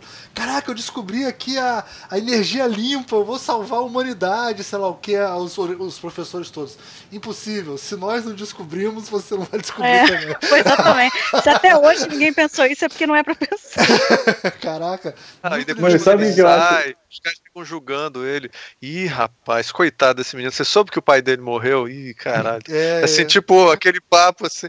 Agora, é, eu, esse ator, viu, que faz o orientador, ele tá chamando de orientador aqui, ele é um dos melhores atores ingleses, cara. Ele, é, ó, eu, é amo, eu amo meu orientador, viu? Jim Broadband.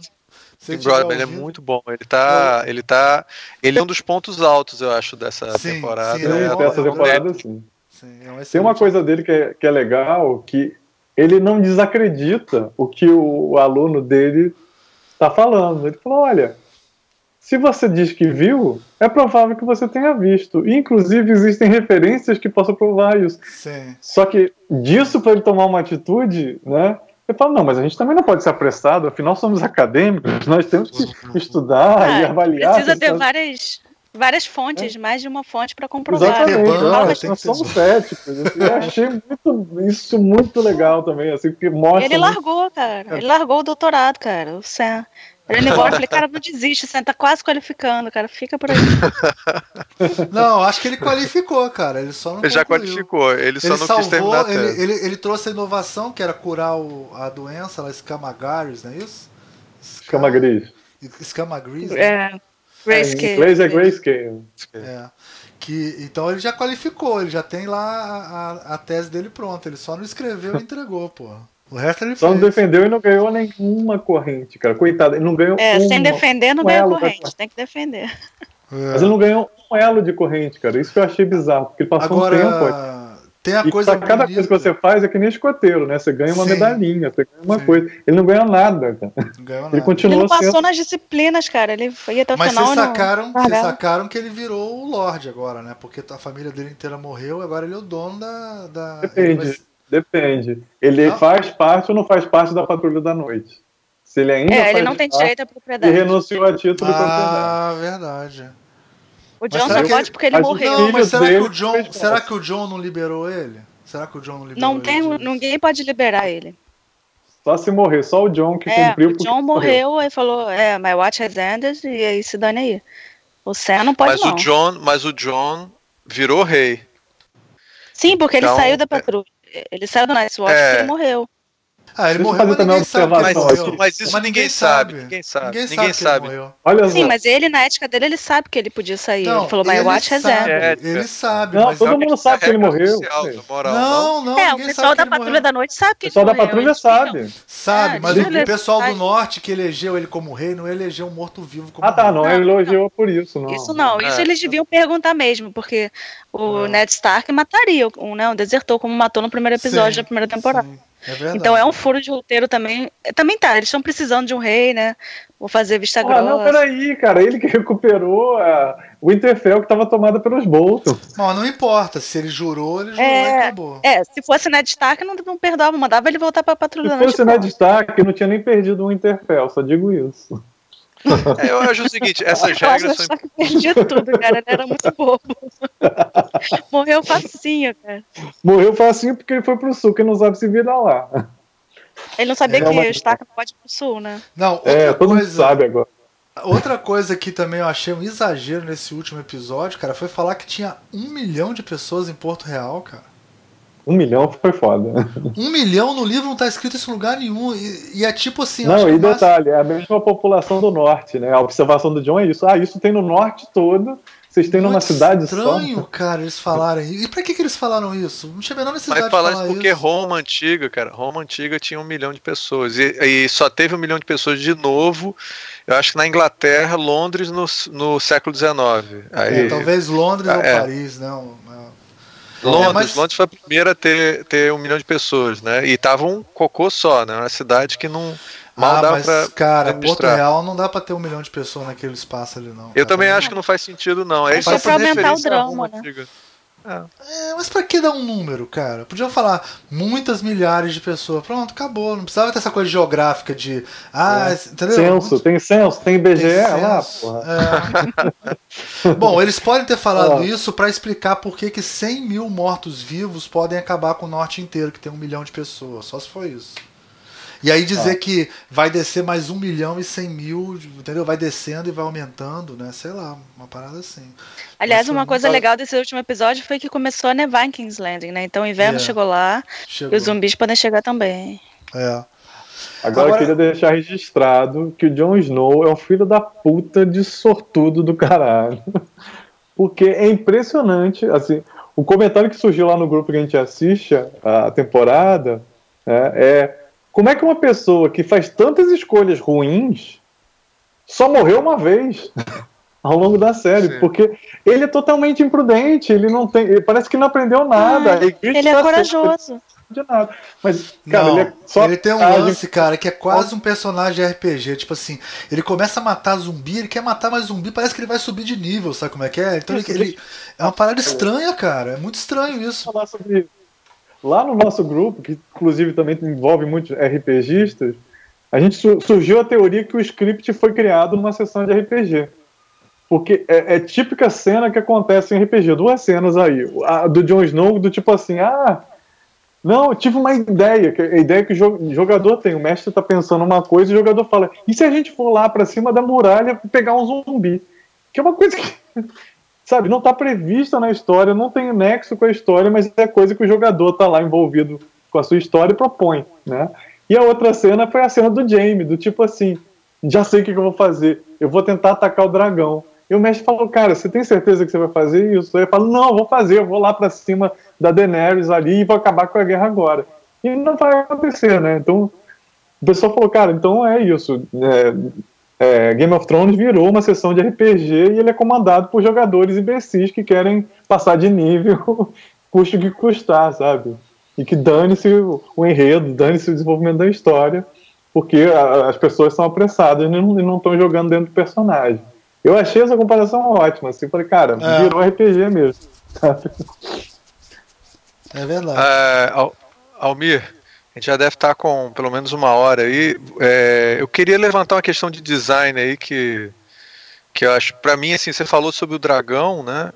E assim, essa temporada foi a temporada dos dragões. Eu acho que você. Ô, ô assim, Ricardo, visualmente... só falar uma coisa, só falar uma coisa sobre o dragão. Essa morte do dragão foi sensacional, principalmente porque na hora que a lança pegou, não sei se vocês repararam nisso, saiu fogo pra caralho, é como se tivesse acertado uma veia do dragão e aí começou a vazar fogo pelo pescoço Isso, do dragão. É, caralho, foi, foi muito bem pensado essa porra, caralho. Foi muito foda, cara. Foi muito foda.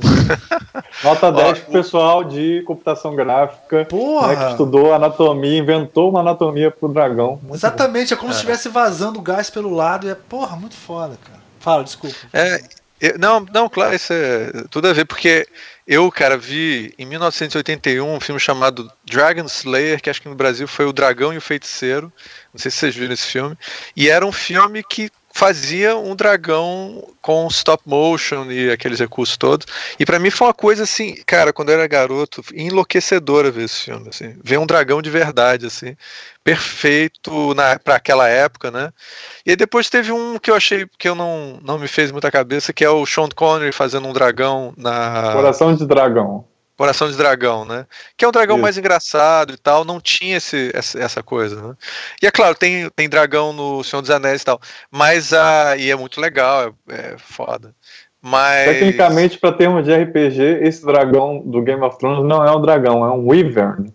É, um, é exatamente, é verdade. Isso é muito nerd, mas é verdade, eu concordo com você. Porque é um dragão tem que ter quatro patas mais as asas. Esses, esses têm duas patas mais as asas. É, é tipo um morcego, exatamente. né? É tipo um morcego. É tipo um é, morcego. Isso, só pra avisar, assim, só pra pessoa entender, isso é uma coisa do mundo RPG, tá? No mundo mitológico, é, Wyvern é nome de dragão e dragão é nome de qualquer coisa também. Né? Sim.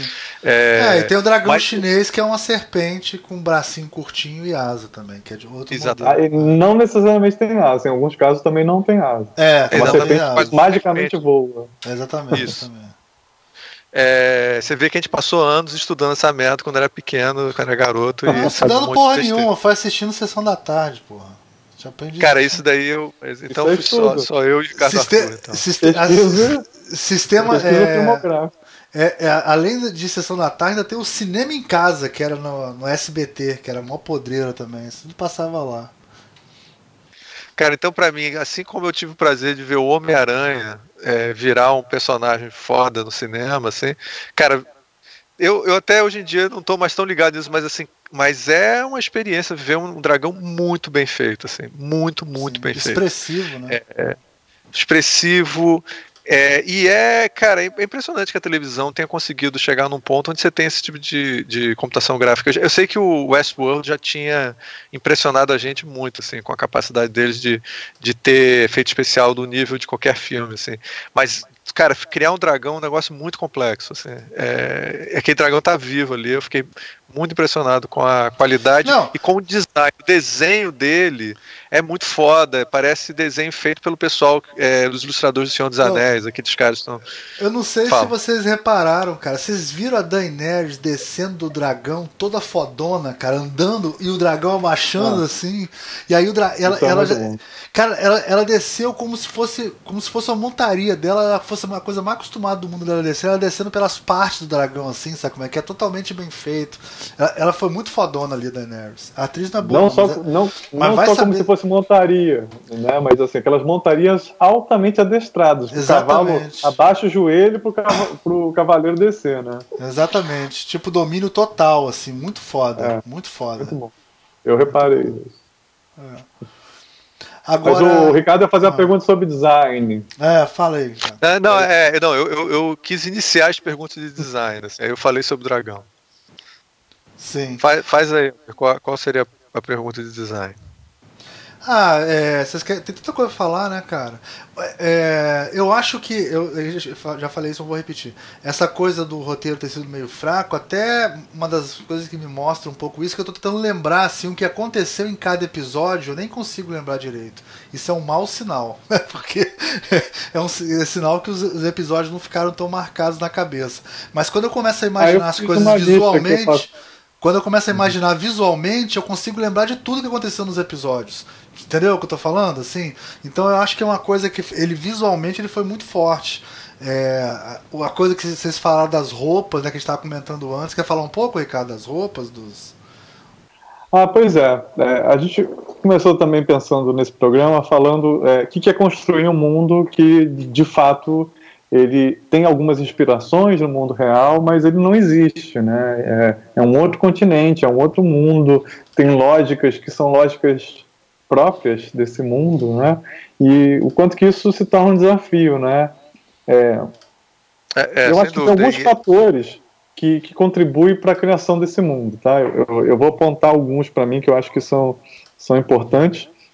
É, uma delas, inclusive, que eu acho que faz parte da nossa crítica aqui, é, em alguns momentos há uma quebra na, na expectativa dos, dos espectadores, não no sentido de fazer o, ah, o que, que o espectador quer que faça, não. Eu acho que todo mundo que seja ficcional, que seja fantasioso, ele cria as próprias regras. Ele define um conjunto de regras no qual você fala: isso é possível nesse mundo, isso não é possível nesse mundo. Tá? Então, é, que inclusive é um efeito que se chama né, a suspensão da descrença. Tá? Você concorda como espectador ou como leitor de uma fantasia de que aquilo ali tá, ele não existe no seu mundo, mas que naquele mundo ali ele existe de acordo com um conjunto de regras. Quando você foge disso, quando você bota uma coisa que é totalmente absurda para aquele mundo, você, você afasta o processo de imersão das pessoas. Fala, olha, isso não aconteceria. Não, esse personagem não faria isso. E aí você cria né, uma, uma ruptura na, na fruição, tá? Isso aí é teoria literária, tá? Mas você cria uma ruptura na fruição daquela obra que você acha, que você imagina que vai acontecer. Então eu acho que isso na série, de certa maneira, a gente apontou alguns pontos que isso acontece, né? Agora, de um outro ponto que eu acho que é um ponto forte, tá? E aí trazendo uma tradição é, até do Tolkien, né, que vem a partir do Tolkien, que é a criação de mundos imaginários, né?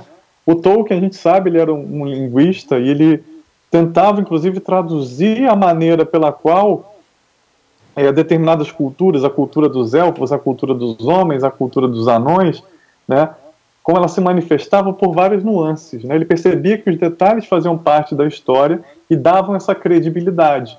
Então, por exemplo, todos os elfos no Senhor dos Anéis, né, especialmente se você lê inglês, falam com inglês arcaico. Porque eles são criaturas muito antigas, eles viveram dois mil anos, então eles não falam uma língua mais informal.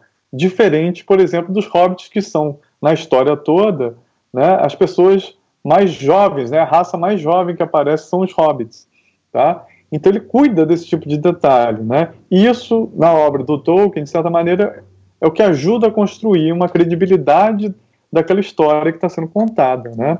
Eu acho que Game of Thrones faz isso de várias maneiras bem sucedidas, né? Apesar de a gente ter apontado alguns fracassos, né? É, você percebe, por exemplo, que cada cultura, né, cada grupo que a gente vai observar em Westeros tem é, seus traços linguísticos, tem suas, sua, sua forma de pensar e ver o mundo, né, sua ideologia, né, seus sistemas de crenças, e isso manifesta-se também materialmente, que aí eu acho que é um prato cheio para designer observar. Eu já tinha falado isso quando a gente falou do, da temporada 6, né? Mas você vai ver que os Dothraki, por exemplo, têm um tipo de roupa que tem a ver com um tipo de cultura, que é uma cultura nômade, então, por isso, eles se vestem normalmente com calças adequadas à montaria, que parecem, por exemplo, com roupa de cowboy, aquelas calças de cowboy, que é feita de couro. Né? Eles usam alguns adereços que normalmente é feito com crina de cavalo, né? o cabelo, o pelo daquela parte mais comprida do cavalo. Né? Então, o tipo de adorno ele, ele, é situado culturalmente. Que tipo de material? Né? É um trabalho que eu, eu vou tentar recuperar o nome da, da artista que, que é a designer de vestuário, né? é Michelle Clapton, tá? E ela realmente tem um trabalho minucioso de tentar entender, cara, onde é que esses caras estão, o que, que tem à disposição deles e como é que isso é convertido num jeito deles se vestirem, né? Qual o material que você usa, qual é o estilo da roupa, o que, que a roupa favorece, o que, que ela atrapalha, né? E aí nisso tudo, eu acho que vale um destaque, né, para é, como é que a roupa também conta parte dessa história. Tá, tem vídeos aí falando disso, né, na própria página do, do Game of Thrones. Mas aí uma cena, por exemplo, que eu gostaria de destacar. Logo no começo da série, a Cersei está pintando o mapa de Westeros numa sala, né, no chão de uma sala. E ela está tomando uma postura que é uma postura mais estratégica, de pensar como é que ela vai poder vencer a batalha, porque ela sabe que a Daenerys está vindo. E a, a roupa que ela está usando, né, é no caso um vestido de manga comprida, não é exatamente a mesma roupa, mas é idêntica em termos de detalhes, de tipo de costura, de tipo de tecido que o pai dela, o Tywin Lannister, usava. Tá? Então vocês podem observar que em determinado momento da série você vai ver que essa roupa é usada por por um homem que é o pai dela, que é a grande figura inspiradora, que era um estrategista, né? E a Daenerys, e Daenerys desculpa, a Cersei está usando uma roupa muito parecida, né? É, quando você vê a, a Arya chegando em Winterfell, ela está com o cabelo preso, ela está com uma jaqueta de couro, ela começa a usar uma roupa que é idêntica à que o Ned Stark usa. Então, de certa forma, os filhos passam a figurar com roupas que remetem né, ao que os pais usavam, né? Isso mostra esse, esse tipo de alinhamento de conduta e de postura, né? Por que, que a Arya não se veste como a Caitlyn Stark? Porque ela não se identificava com a mãe, ela se identificava com o pai, né? Uma figura masculina, né? Que era soldado, que né, tinha sua capacidade de luta, etc. Né? Então, tudo isso eu acho que é interessante de, de se observar, né? E a Daenerys, em particular, se você olhar ao longo de todas as temporadas, ela é a que mais muda de figurino, né? Ela muda muito. Né? Em cada momento que ela tá, ela incorpora o tipo de roupa de vestimento daquele povo que ela tá junto. Então, antes dela ser vendida para o Caldrogo, ela usa vestidos de seda que mostram muito o corpo dela, porque ela é praticamente um produto para ser vendido para o Caldrogo. Quando ela começa a viver com os Dothraki, elas começam a usar roupa de couro, roupas para montaria. Né? Depois ela vai para Kart, onde ela usa roupas mais leves, porque é um lugar muito quente, né? são vestidos, são mais ornamentados. Depois ela vai viver em Mirin, ela vai ter um outro tipo de roupa que não é exatamente igual, é uma roupa um pouco mais sofisticada. Ali ela já é uma rainha, né? E quando ela vai para Westeros, que é o final da sexta temporada e essa temporada atual, você começa a ver que ela começa a usar roupas que, inclusive, em alguns momentos parecem um pouco as roupas da Cersei, em nível de elaboração. São roupas, vestimentas extremamente sofisticadas, uma joalheria extremamente sofisticada, né? E que remete sempre à temática da casa. Então, por exemplo, a Cersei tem uma capa, a Cersei, desculpa, a Daenerys tem uma capa, você vê claramente que são escamas de dragão, né? É, remete, né? Parece com escama de dragão, né? Quando ela vai é, voar pra, em socorro do pessoal que está acima da muralha, ela usa um, um figurino branco né? Porque se ela cair no meio da neve, ninguém vai, vai ter mais dificuldade de percebê-la. E essa roupa, particularmente da neve, a parte das costas, né? Eu depois localizei uma foto aqui, né? Ela parece muito com o lombo, o dorso de um dragão. Ah, legal. Não, não é feito de escamas, tá? É curioso isso. Ela não é feito de escamas, é feita de pelos, tá? Porque tem que ser uma coisa quente, porque ela está indo para o norte né? Mas a, a, forma da coisa parece escamas de dragão, parece exatamente o dorso de um dragão, a, a cauda do dragão e assim esse cuidado que a, se tem, né, com, com, figurino, né, de perceber que seria a característica, como é que você faria um vestido para uma mulher que é uma rainha, mas que também combate, né? Ela tem que usar calça, como é que é isso? Tem uma questão ali que você começa a falar, cara, realmente isso, isso faz sentido, faz sentido que a pessoa use a roupa assim, né? Que ela tenha esse tipo de figurino, que ela use esse tipo de material onde ela está, né? Então são essas pequenas pistas, a meu ver, né, que passam pela ordem também material, que dão uma certa credibilidade na, na construção de um universo que a gente sabe que não existe, né? Mas ajuda nessa suspensão da descrença, você fica menos desconfiado, tá? É, então isso é um ponto que eu queria. É, não, e, Agora, o Ricardo, tem muito, disso coisa, no, eu... tem muito disso no livro também, né? Porque, por exemplo, a, a comida no livro é, tem uma descrição que não aparece no, nas, no, muito no, na TV, sim, né? Não, na, na, no livro ele descreve da cor do mamilo de um personagem para assim, a, que tipo de veneno eles estão usando e conta até. O que, é o que cada detalhado. um come, o que é a cultura de cada é, um dos. É, é, é eu acho que tanto no livro quanto na, na série, eu acho que a cultura dos Dothraki e a cultura oriental lá é um pouco passada por alto, assim. Ele, você não dá para realmente para mim, pessoalmente, eu não consigo entender muito bem aquela cultura. Eles são, eles são um pouco pano de fundo assim para as coisas. Mas Sim, é o que importa é, realmente. Mas tem todo o desenvolvimento da língua, né? É, eu pois é, isso é uma coisa que eu queria falar. Eu acho que isso não existe. Eles seriam os é, mongóis, né? No livro eles não tem a língua desenvolvida. Não tem, eles inventam pelo menos duas línguas, né? Eles inventam o High é, Valerian, é, eles inventam os, a língua dos Dothraki e tem mais uma que é o. Tem um, bem, pelo menos essas duas com certeza são, são línguas super desenvolvidas e é coisa assim comparável a quem começou a inventar essas línguas, que é o, o Tolkien, né? Que ele inventou a língua dos elfos e, e acho que outros dialetos também, não tenho certeza. É. E tudo isso na realidade você vê que ele está fazendo referência ao Tolkien, né? A, a, essa tradição. Agora você vê Guerra das Estrelas também criou línguas, né? O, o R2D2 tem uma língua, o o agora eu acho que talvez o Chewbacca que não seja uma É, mas eu acho que foi foi foi posteriori, foi posteriori. Por exemplo, os Klingons foi depois que fizeram a língua. Os Klingons é verdade, depois é, de Guerra nas Estrelas. É, não é, não, e eu digo assim, foi tem o um personagem, depois você faz uma língua para encaixar naquele personagem, que nem os é, em, Star, em Star Trek e Star Wars. Nesse caso, cara, é, é que nem fizeram agora com Wakanda, né? o, o a história em quadrinho do, do Pantera Negra, o cara criou a língua para fazer a história. Então é, uma, é, é diferente, né? Aí a, a função é. da língua é diferente, porque a língua ela. é o caso do Tolkien, né? É, exatamente. O caso do Tolkien. Ele cria toda uma história para poder justificar a invenção de uma exatamente, língua, né? Que ele era linguista no final das é. contas, né? Ah, então, ele, ele é, o Tolkien, essa, é muito interessante isso, porque ele era linguista, filólogo na época, né? E aí ele cria a língua porque ele estudou lá, as, é, ele fez uma mistura da, da, das línguas antigas da Grã-Bretanha e inventou essa linha do, dos elfos.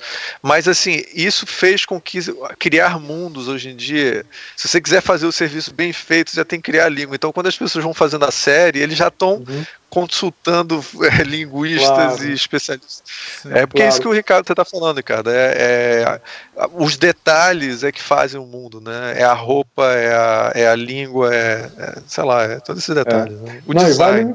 E vale citar que também é um trabalho que foi muito bem feito no filme do Senhor dos Anéis, né? De pessoal aprender a língua e falar com, com, é, com sotaque, inclusive, né? Teve um bom treinamento dos atores ali, lá para os anos 2000, quando fizeram, né? Então, daí para frente, realmente, eu acho que a produção hollywoodiana teve um impacto ali. Você não vai Sim. agora criar uma cultura nova e não se dar o trabalho de trabalhar a língua, tá? Foi você que botou, que botou no Facebook aquele vídeo da Vox, falando do linguista, da Vox não, da Wired. Que o cara Foi, é, eu coloquei. A gente podia botar o link disso, que é muito legal, é o sujeito fazendo análise da como é que se faz parecer uma língua inventada, né, que, que existe no mundo e que ela tem uma certa coerência. Então o cara fala de aspectos de, de sotaque, né, de onde que a pessoa tirou referência dos sons para poder compor uma língua fictícia é bem legal. Eu não tenho habilidade para poder falar disso, mas eu acho não, que vale é, a pena. É, mas ele, ele fala, por exemplo, que eles usam línguas que existem para uhum. poder desenvolver. E ele vai mostrando que é, é, realmente um trabalho de linguista mesmo. É, são as, os sons fonéticos que não tem, por exemplo, em inglês. Eles procuram línguas que são muito diferentes do inglês para você, quando a pessoa estiver ouvindo, ver uma diferença entre eles e aí, claro, poxa, você tem que tirar o chapéu para os atores que estão tendo um trabalho do cacete para aprender uma coisa que foneticamente não é natural para eles. Né? Aí ele mostra, por exemplo, que o Klingon tem épocas onde eles chamam atores que não se dedicam muito e aí faz um Klingon muito ruim, né? Muito parecido com o inglês. É um trabalho assim que ninguém percebe, mas eu acho que não percebe conscientemente. Eu acho que é como o design, muita coisa você percebe inconscientemente. Né? Sim. E a Bárbara, quer comentar aí sobre os detalhes? É, é interessante que algum de vocês falou sobre a comida, que desde da, acho que desde a primeira temporada de Game of Thrones tem umas duas mulheres, acho que americanas ou inglesas, não sei, que elas têm um site chamado The Inn at the Crossroads, que é esse é o nome do bar onde trabalha o Hot Pie, sabe? Sim. Que existe, né, no, no, no nível. Que elas fazem as comidas né, que, tem, que aparecem nos livros e, e na série, e elas fazem as receitas, e aí publicaram um livro em 2012, que é Feast of Ice and Fire. Olha só. Um livro de receitas das comidas que são citadas. E assim, o site é dividido, assim, tipo, as receitas por região. As comidas do norte, as comidas de Landing. É um trabalho, né, bizarro, mas que você pode se sentir meio que no, fazer a receita e comer o que se come lá. E fora isso, a questão da história, né? Porque ele não criou um mundo onde a história se passa. Ele criou toda uma história que veio antes. Então tem o George Martin faz livros sobre a história de Westeros e, e de Valíria e tem milhares de vídeos produzidos por eles mesmos, contando cada parte dessa história, né? Sim. É uma coisa que é tão maior do que do que tá ali naquele livro ou naquela é, série. Na né? verdade, né? esse livro é. Os livros seriam três ou cinco anos, sei lá, no máximo, né? E a história de Westeros tem. Só da pré-história pra cá tem 12 mil anos, né? Fora o que teve antes, né? Bizarro, né, cara? É muito.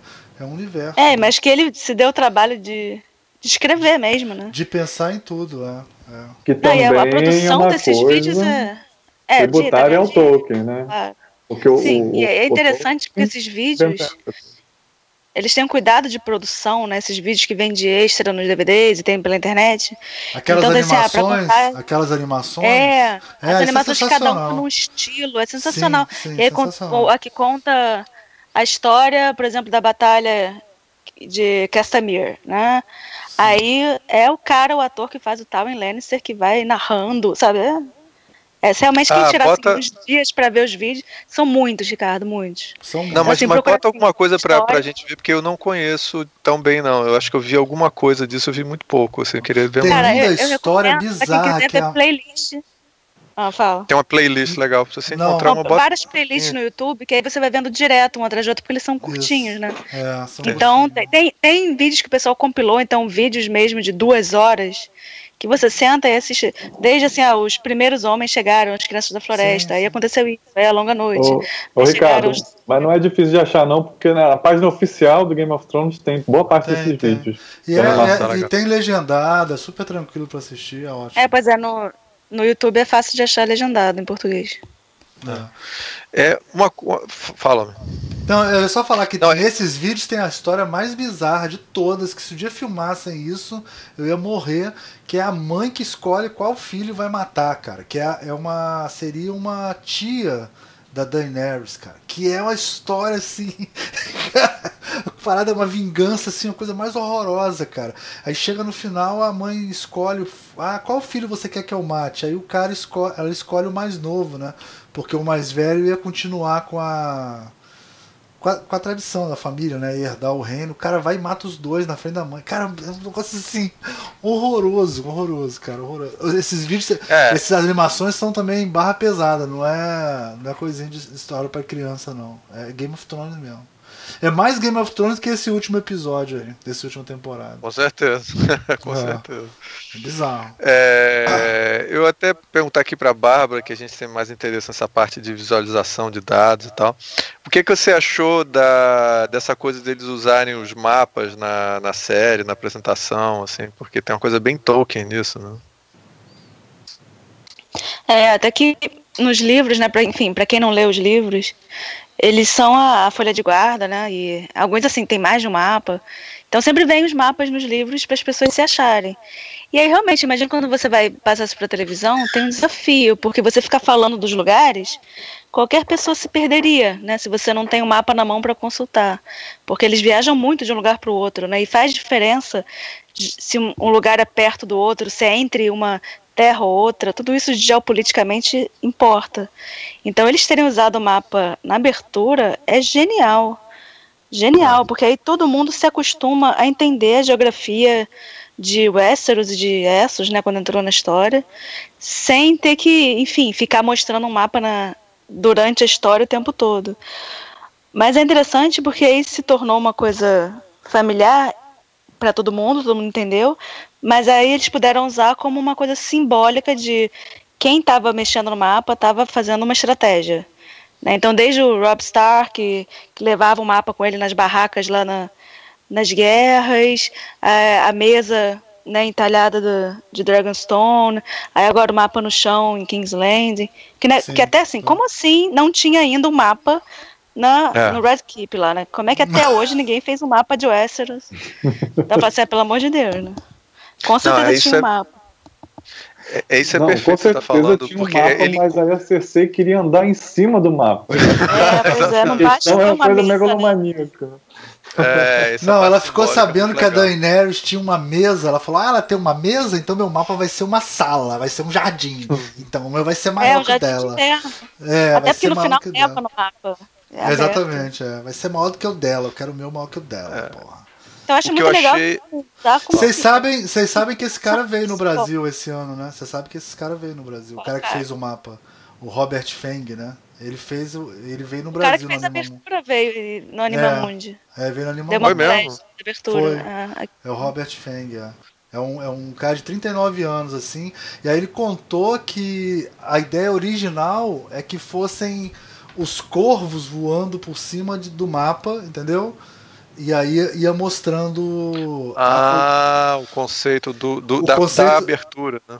Da abertura seriam os corvos, os corvos voando por cima da. Do, mas seria muito pior, cara, porque ele até falou, quando a gente foi fazer ficou muito aleatório, ficou muito sem ordem, né? E aí eles acabaram, para ficar mais. a visualização de dados ficar melhor, eles optaram de ser esse mapa que vai abrindo, assim. E tipo, disse que teve que. Teve essa, eles só chegaram a essa conclusão, assim, em pouco tempo, e tiveram que fazer, tipo, em um mês essa abertura, assim, super rápido para atender. Então, antes ia ser o corvo passeando pelo por Westeros inteiro, né? E aí não, do jeito que eles fizeram, eles fizeram, ainda é meio que fosse a visão do corvo, mas não é exatamente, né? Porque é mais é mais de cima, né? É uma coisa acima, né, ainda.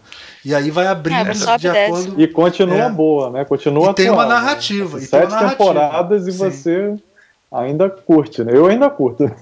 Claro, isso É, de é. atualizar os lugares de acordo com a narrativa. Isso né? é muito foda, isso é, É muito foda. legal.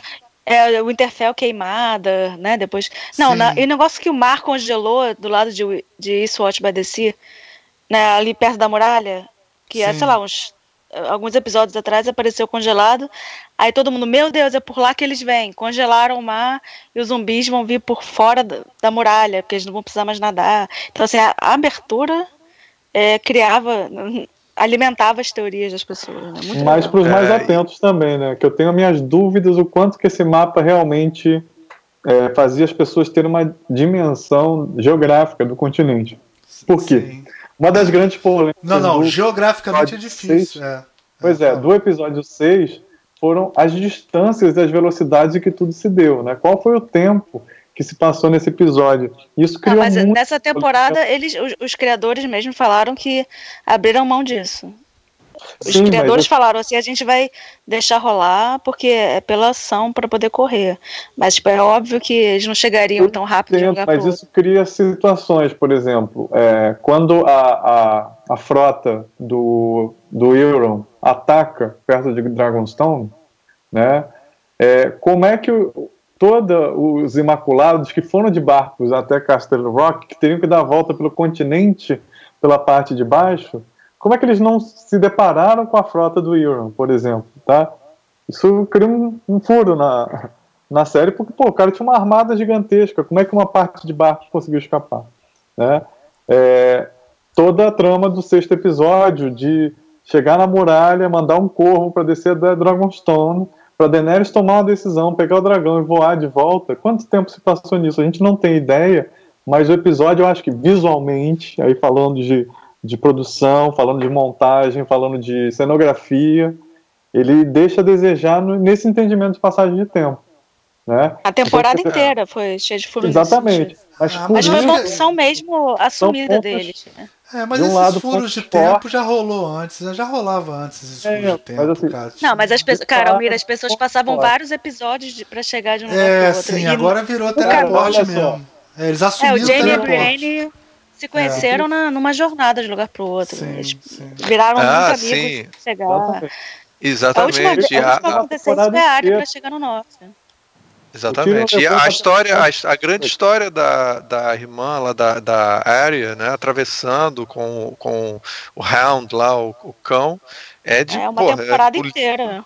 Exatamente. É a mesma coisa. É, a única, única pessoa que viajou. A única pessoa que viajou nessa temporada foi a Arya e foi só pra aparecer o Ed Sheeran, né? Assim, a única Ai, pessoa que mostrou. eu, um eu cara- detestei o Ed Sheeran, cara. Eu não gostei do Ed Sheeran. Foi cara. constrangedor, constrangedor. Foi constrangedor. É, Teve muita gente que defendeu, né? Mas eu vou te falar, eu saí da série, porque é o seguinte, você tá ali vendo uma série, aí de repente aparece o Ed Sheeran cantando, cara. É como se fosse, sei lá, o É. The Voice, virou outra parada. Aí o nego falou: ah, não, isso foi pra humanizar os Lannisters, pra quando queimasse, pra quando os dragões queimassem, você ficasse com pena dos Lannisters. Até parece Sim, que em mas- Game of Thrones você fica com pena de alguma porra. Olha Quer dizer, só, Não, e com não precisava tudo. ser o Ed Sheeran, podia ser Não os outros soldados. que- precisava, é. Cara, foi horrível, cara. Foi constrangedor. Não, eu que foi a acho, pior ó, eu do acho, ano. eu defendo um do- pouco. Defende aí, Assim, defende aí. O Ed Sheeran não, o Ed Sheeran é indefensável. Não tinha por que ser o cara lá. Mas tudo bem que também o Sigur Rós apareceu também na série. Eles estão fazendo ninguém essas sabe gracinhas. como é que é a cara dos caras de Sigur Rós, né? Ninguém sabe. É, é. cara, o Ed É Sheeran outro todo nível, mundo né? sabe. É jogar Não, a Beyoncé. a voz do Ed. Sheeran. Ah, se jogar marcante. Beyoncé, porra. É. Vai jogar Beyoncé? Não Você joga sai- Justin Timberlake. Não, é que Pois você é, sai do. Você é sai da coisa. história. Você sai, eu- você sai da Exatamente, história, é. totalmente. É horrível. Concordo com você por esse lado, mas eu acho que aquela cena, tirando o Ed Sheeran, eu acho que ela era interessante para botar um amadurecimento da área. Sim, eu acho que a Porque- cena foi boa. Ele foi ruim. A área, ela tinha um automático dela, se é Lannister eu mato. E ali ela dá uma ponderada, que ela fala, cara, esses caras não sabem nem porque estão lutando, eles estão aqui, é, sabe, eles são soldados, eles são fodidos. Né? Deram comida Então, pra não- ela. Exatamente. E foram assim, é, exatamente, simpático. Eu achei que ia ter tentativa de estupro, porque é o que a gente espera de Game of Thrones, né? É. Tentativa de estupro, violência, assalto, né? E que ela ia descer o cacete em todo mundo e não foi. Eu acho isso, esse pretexto interessante. Mas também não sei se o Ed Sheeran, que é uma figura conhecida, coisa, é bom, porque ele realmente cria essa ruptura, né? É um rosto conhecido, né? Pelo menos É, por parte. dizem que foi um presente pra atriz. Tá uma porra, bobaquice, cara. Não precisava. Ele podia ter É. cantado a música do Hobbit, né? Que ele faz. É. Ele cantou a música. Ah, ia ser legal. É. Mas ó, eu, eu acho em relação ao mapa, eu não vejo o mapa tanto com a peça. Eu acho que tem essa função, é, essa função prática, assim, né, de pessoas conhecerem os, os lugares e tal. Mas eu acho que é muito mais simbólica, assim. Acho que ela tem uma, ela tem que preparar as pessoas. Eu me lembro que até quando estava preparando aqui para esse programa, eu vi uma entrevista com o George, a- o George Martin aí, e ele fala que essa coisa do, do na, na narrativa tradicional, né, é, não se discute tanto a, a- o tipo, eu não sei como é que ele usa o termo, mas é como se fosse o background, o am- o ambiente, a ambientação do, dos personagens, né? Contexto? E aí no texto, né, quando você está escrevendo Não, ambientação- contexto. quer dizer. o contexto, pode ser o contexto, é, realmente. E aí, é, e aí esses elementos são muito importantes. Ele fala que ele que viveu o auge do, do Tolkien dos anos 70, né? É, quando teve essa geração dos anos 70 que adorava o Tolkien, bem bicho grilo e tal, bem anos meio hippie, assim.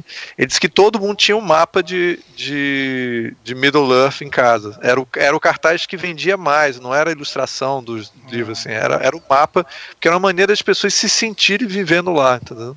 E eu acho que tem essa coisa de você, você começar a série enquadrando retoricamente, assim, que você, você tá naquele mundo, sabe? E aí você vê aquilo. E ele se preocupa em fazer uma, uma animação muito bem feita, imitando stop motion. É quase tão bem feito quanto o resto da série, assim. Então é. é Não, é- não é Ricardo, incidental. era pra, ser, era pra ser maquete, só que eles não tiveram dinheiro, por isso que eles fizeram pro Claro, nunca computador. tem. Nunca tem, nunca tem. É muito caro e demora muito tempo. É, ia ser Parece- maquete? Ia ser maquete. Parece Esse é muito. stop Oh, motion, stop motion. Parece stop motion. muito aquelas coisas que o Google fez uma época, umas propagandas que tinha essas coisas, essas maquetes super complexas que você, que tudo funcionava e tal. É, foi até um designer que, que veio no Insert, Ricardo, não sei se você lembra, que a gente assistiu a palestra dele. Pa- Pra mim tem claramente uma influência desse, dessa época do- desses anúncios do Google, que tinham as maquetes. Ah, super aquele bem jovem que a gente entrevistou. Bem no finalzinho. É, isso aí, esqueci o nome Ele, dele. ele participou desse processo? Do... Não, ele não participou, mas me parece, essas Ele- maquetes, me parece que tem muito a ver com o trabalho dele, entendeu? Ah, sem É, dúvida. Parece que teve uma inspiração. Uma eu não mais sei, é sim- só uma intuição minha. É. uma intuição É, não, minha. claro. É. Mas Agora, é- é, eu- Fala. Mas eu deixo claro para mim que eu acho que, é, apesar da. Eu acho que é genial o uso do mapa, ele contextualiza, ele faz muitas coisas. O que eu acho que ele não faz, eu estou apontando aqui que assim, a gente bate e assopra, né? Então é, tem coisas aí que eu acho que funcionam muito bem para algumas coisas e outras coisas que não funcionam tão bem. Eu acho que essa, essa questão das distâncias geográficas, onde fica uma coisa, é, não, não dá para perceber também para quem não é leitor dos Sim. livros, quem não tem os territórios memorizados, é. já tem mais ou menos onde fica cada coisa, porque isso realmente é sempre um, um problema. Eu acho que até a série, nessa temporada, tentou remediar um pouco, porque fez mais uso dos mapas e os espectadores viram mais os mapas do que se costuma ver. Sim, Por exemplo, é. É, a Cersei ela, ela, caminha sobre a região Sim. onde o, o Jaime vai atacar logo depois. Né? Ah. Tem então, uma coisa que eu queria perguntar para Bárbara. Você tem noção é, geográfica dessa, desse espaço, tendo. Vocês dois e você, Ricardo, são puta especialista nessa porra, mas assim, é, você tem noção, assim, geográfica, por exemplo, qual, é porque não é, não é do tamanho da Inglaterra, não, né? Isso, não, muito maior. O, o é, é, muito, muito maior. maior. Né? A ideia que o, que o George Martin fala é que realmente é um continente. Se quisesse ter uma referência, ele diria que é algo do tipo da América. Ele, ele fisicamente ele é como se fosse a Inglaterra, né? Mas é a Escócia, é o. É, o... é como se fosse da Inglaterra até, até lá embaixo, até, até a Espanha. Não, não, assim, a, a, estrutura grande, é da assim. Inglaterra. No centro, onde fica Londres, fica. É, ah, sim, pode ser. A, a, a capital. E aí, e aí, beleza. Mas, mas na realidade ele é muito maior, como se fosse também da Europa Isso. inteira. Né? Sim. É, acho que até maior, viu? Não, é. mas eles, eles fazem tudo a pé e a cavalo, então assim, não é uma coisa tipo América, é. né? Porque é. realmente não daria. Mas é maior que Inglaterra, assim. Eles demoram dias andando, assim. É, é porque não faria Europa, sentido assim, que né? fosse tamanho, mas não faria sentido que fosse tamanho da Europa. Porque se fosse tamanho da Europa, não dava para ter aquela relação. Não, eu acho que se você juntar tudo, se você juntar tudo, por exemplo, pegar desde os três continentes, o continente de baixo é como se fosse o norte da África, aquela parte de cima é como se fosse da Espanha até a Inglaterra e fosse dividido e tivesse a Ásia, assim, entendeu? A Eurásia. É é eu acho, assim. que, eu acho que o tamanho da Europa seria mais. Isso tem referência, tá? Tem mas não faz sentido, não faz sentido. Mim, mas, não, não tamanho da Europa você está contando Essos, né, Ricardo? É, contando não, não. Essos, contando Essos. Ah, seria... tá. Westeros, não, Westeros, de uma ponta, de uma ponta de Westeros até a outra ponta seria o quê? Tipo da, da, da França não, mas até é que nem é, é Dorne não, é, como, como se fosse a Espanha, entendeu? Isso. Aí vai subindo King's Landing é Londres, aí é, ali, digamos que é. o norte é Escócia. Não, não, acho que o norte seria como se a Dinamarca, a Escandinávia fosse emendado com a Inglaterra lá em cima. Assim, Sim, mas eu tô falando assim, lati em termos vocês estão pensando latitude, clima, vocês estão pensando cultura ou vocês estão pensando em não, tamanho? os três, porque foi inspirado mesmo. Tô pensando tamanho. As coisas não são é, tão separadas, porque ele se inspirou em lugares Sim. reais. Sim. Então, é, é seguinte, na cabeça é. dele também é um norte mais norte da Europa, um meio mais Europa Central, e aí o Mediterrâneo no final, ali no, na parte de Dorne. É.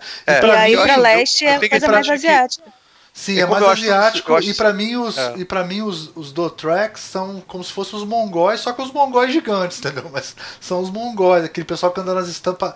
Nas. nas é, Sem é dúvida.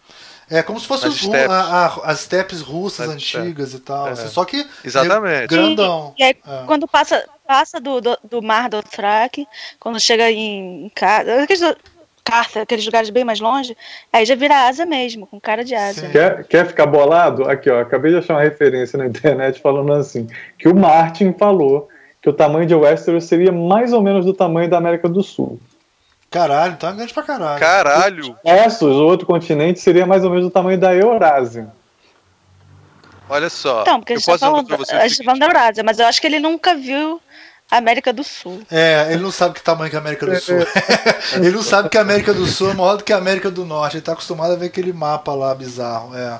Ele não sabe que a África é três vezes a Europa, assim. Não deve ter essa é. noção, é. Ele fica se baseando na, na projeção Mercator, né? Que a gente sabe é. que é, é. distorcida. Explica um pouco Então acho gente. que ele nunca viajou daqui até a Amazônia.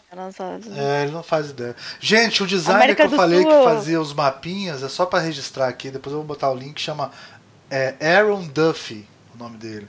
Ele faz uns, uns maquetes super legais, assim, depois se vocês quiserem olhar. Logicamente não é Game of Thrones, né? Mas eu tô falando assim, tem uma, um espírito a ver, assim, tem um, alguma coisa. Mas, Bárbara, eu acho o seguinte, para mim, já que a gente tá é para detonar algumas coisas, eu acho o seguinte, eu adoro, acho, amo tudo isso, mas não é, é é simbólico isso, porque tudo isso é simbólico. Essa preocupação com o espaço na série é, tudo bem que eles, eles cagaram agora na última temporada, mas assim, é, eu acho que não, nunca foi muito bem resolvido isso, não. O negócio ser tão grande, não faz sentido que a mesma cultura, que fale a mesma língua praticamente, é, que é o Westeros, seja tão grande. Num, num mundo onde a tecnologia é baseada em. É, porra baseada em, em, em, corvo, tá entendendo? Viajando pelo ar, tá entendendo? Ah, mas, mas acho que isso aí é porque ele acha que a América do Sul é menor que os Estados Unidos, entendeu? É, eu também Sim. acho que ele acha que a América do é, Sul não... é, é, Ele não tem essa Mas de qualquer só. maneira, ele tá imaginando uma coisa que vai, no mínimo, da França inteira, tô dizendo, assim, da ponta lá da, sei lá, da, da da, da, Noruega, tá certo? Descendo até a Espanha, sabe? É, uma coisa aí. gigantesca. Isso, isso aqui, teria ó. que ter pelo menos umas, umas quatro. Ricardo, mas achei outro artigo. na Idade Média, é muita distância. É muita pra distância. Pra todo mundo falar a mesma língua. Sim, para todo mundo falar a mesma língua, para não ser tudo dividido, é bizarro. É, é, é bizarro. É, falando aqui, ó, acabei de achar outro artigo aqui falando aqui The True Size of the Seven Kingdoms of Game of Thrones do Daily Dot. Eles fizeram infográficos, então estou fazendo a referência aqui. E tipo, o mapa dá tipo dois Estados Unidos e meio de tamanho. Assim. Acabei de mandar então, então é bizarro, então não tem a menor condição é de eles andarem essa distância. Não, não, é, não, Mas não é, também, olha só, tá contando além da muralha, cara, que é um é, tá território tá que tipo Canadá, sabe? É, é, metade exatamente. é além da muralha, exatamente, metade é além da muralha, não, não dá para contar. É. Não, mas na verdade. Não parece o mapa, não. Outra curiosidade. Eu não sei se ele tem. Porque é o seguinte: uma coisa que a Bárbara mencionou aqui é o erro do, do mapa Mercator, que é um mapa que distorce completamente, que é o mapa que a gente conhece. É, sim, então está acontecendo a distorção. É, a gente é, é fica no distorção. Porque no mapa que a gente vê negócio é pequeno, o norte é pequeno, não é metade do, do território. Tá, mas deixa eu não, te contar uma coisa. Não, olha só. Um... Vamos lá, convenções que existem em Westeros. O norte inteiro, a região do norte, da muralha até o pescoço, tá? No mapa e, e declaradamente em outras situações, ele é exatamente o mesmo território que o sul todo. Sim. Tá? Então, pegando. Isso é falado na série, pelo menos Sim. nos livros, eles falam: olha, o tamanho do norte é igual ao tamanho do sul. Espacial, tá? Não populacional, porque o norte é bem menos populoso do que o sul. Sim. Mas todos os mapas de, Vesper, de Westeros têm uma curiosidade. Todos os mapas são incompletos, porque ninguém sabe, ninguém mapeou para cima da muralha. Então a gente Sim. não sabe se o continente é muito maior para cima, se ele acaba e coisa. Então, o mapa que a gente está falando aqui, que eu estou falando que tem esse tamanho todo, ele só pega uma parte além da muralha, uma parte pequena, tá? Mas ele não. Todos os mapas de referência que existem produzidos aí não sabem dizer o que, que tem ali para cima. Então, quando estou falando desses tamanhos aqui, ah, o tamanho da América do Sul, não é pelo que o pessoal fala, é considerando o que existe de material produzido que não contempla esse norte além da muralha. É, mas tudo bem, entendi tudo isso. Mas olhando aqui, tá? É, uhum. Eu tô pegando desses mapas aqui deles. É, a, o, que, o que eles às vezes até cortam o que acontece para cima, né? Então, Isso. da muralha para baixo é coisa pra cacete, assim, é, é enorme. É. Deve ser. Da muralha para baixo é como se fosse da, do topo da França até a Espanha, final da Espanha. Tá então é, é, é, gigantesco, é um lugar, no mínimo, no mínimo gigantesco, assim. É esquisito. É, eu, então eu não me preocupo. Os corvos têm, têm um rabo a jato, então, né? Dar essa Porra! A piada desse. A piada que o pessoal fez nessa temporada é que o corvo é o WhatsApp, né? Assim, você manda e chega na hora. Chega assim. rapidinho. Chega Inclusive rapidinho. o pessoal tava combinando de botar o toque de corvo no WhatsApp, né? Pra você ouvir um. Saber que chegou mensagem. Trauma total de corvo, né? Eu nunca ia botar esse negócio. Tinha um corvo que me seguia todo dia, cara. Eu morria, morro de medo de corvo. Eu ficava andando na rua, saí de casa, Não, um corvo os- atrás de mim todo Os dia. corvos de Game of Thrones são enormes também, tem isso também, né? São bizarramente grandes. Gente, acho que a gente já pode ir pros. pros Já temos um programa? Já temos um programa. Acho que a gente podia falar a cagação de. Já que a gente caga a regra mesmo. Alguém quer falar mais alguma coisa? Alguma. Previsões pra última temporada. É, Ah, eu só isso queria é bom, dizer, hein? eu só queria vendo? dizer uma coisa antes de ir pra previsão, que é o seguinte: o estilo de luta dos Dothraki é a parada mais, mais maneira que eu já vi na minha vida, assim. É muito foda, entendeu? É, Uma pau parada maneira também, que ele já cara. viu na Foi- vida dele. É muito assim, nesse foda, muito foda. Mais que Aquele negócio- lightsaber. Cara, não sei, cara. Sabe por quê? Eu- eu- eu- o que eu fiquei emocionado é o seguinte: o maluco sobe em cima do cavalo como se o cavalo fosse um skate. E ele bate no muro de, de escudo e passa por cima do muro. Eu nunca tinha pensado nisso, cara. É muito genial. Você sempre usa o cavalo pra arrebentar o muro de escudo, né? Assim, bater no escudo e abrir. Ele não, ele vai com o cavalo, vai tipo em cima do cavalo com skate, com, aquela- com aquelas espadas rodando, maluco. E aí quando bate o cavalo no escudo, o cara pula por cima do escudo. Muito foda aquilo, cara. O cara que criou aquele estilo de luta do Dothraki foi genial. Foi muito bom, muito bom, muito bom. Mas vai, aí vamos, vamos pras. Mas não é mais foda que lightsaber, não. Se bem que teve lightsaber também, né? Teve lightsaber pra caralho, né? Fizeram Cara- uma montagem muito boa da área lutando com a Brienne de lightsaber. Que ficou... Não, não, eu tô falando, teve lightsaber o, o- os caras que acendiam a espada de fogo lá, igualzinho Ah, é lightsaber, verdade. né? Igualzinho Essa é lightsaber. Lightbringer. Lightbringer. Ah, ó, ó. Pergunta, Lightsaber, por que, que eles não quebrar, usaram a espada de fogo pra quebrar o gelo em volta da ilha? E Por que, que eles não usaram a espada de fogo pra não deixar o cara que acendia a espada de fogo morrer de frio, porra? Que é pior ainda. O cara que, um dos caras que acendia a espada de fogo morreu de frio. não pode usar arco e flecha? É, pois é. Eles teriam flechado eles no meio da ilha e já tinha acabado a porra toda. É. E tem o, drama da corrente também, né? Que o Nightwalker não usa porra nenhuma arrumar uma corrente. Quem foi o Nightwalker mergulhador que, que mergulhou pra puxar o dra- dragão? Porque o Jon Snow Ah, falou no último, Essa hora das correntes eu também episódio. fiquei bolada. Não, o último problema. episódio, a- a Jon co- Snow falou, eles não nadam. O Euron pergunta, eles nadam? Ele fala, eles não nadam. Então, se Então, eles não nadam, quem que é Mas o- em em Hard Home eles, eles nadavam, cara. E naquele episódio de Hard Home que eles vão. É. Primeira vez que tem um ataque grande, eles iam pela água. Não lembra disso? Que- E é, mais, assim, é, Eles foi puxado pra dentro da água por um que já tinha afundado.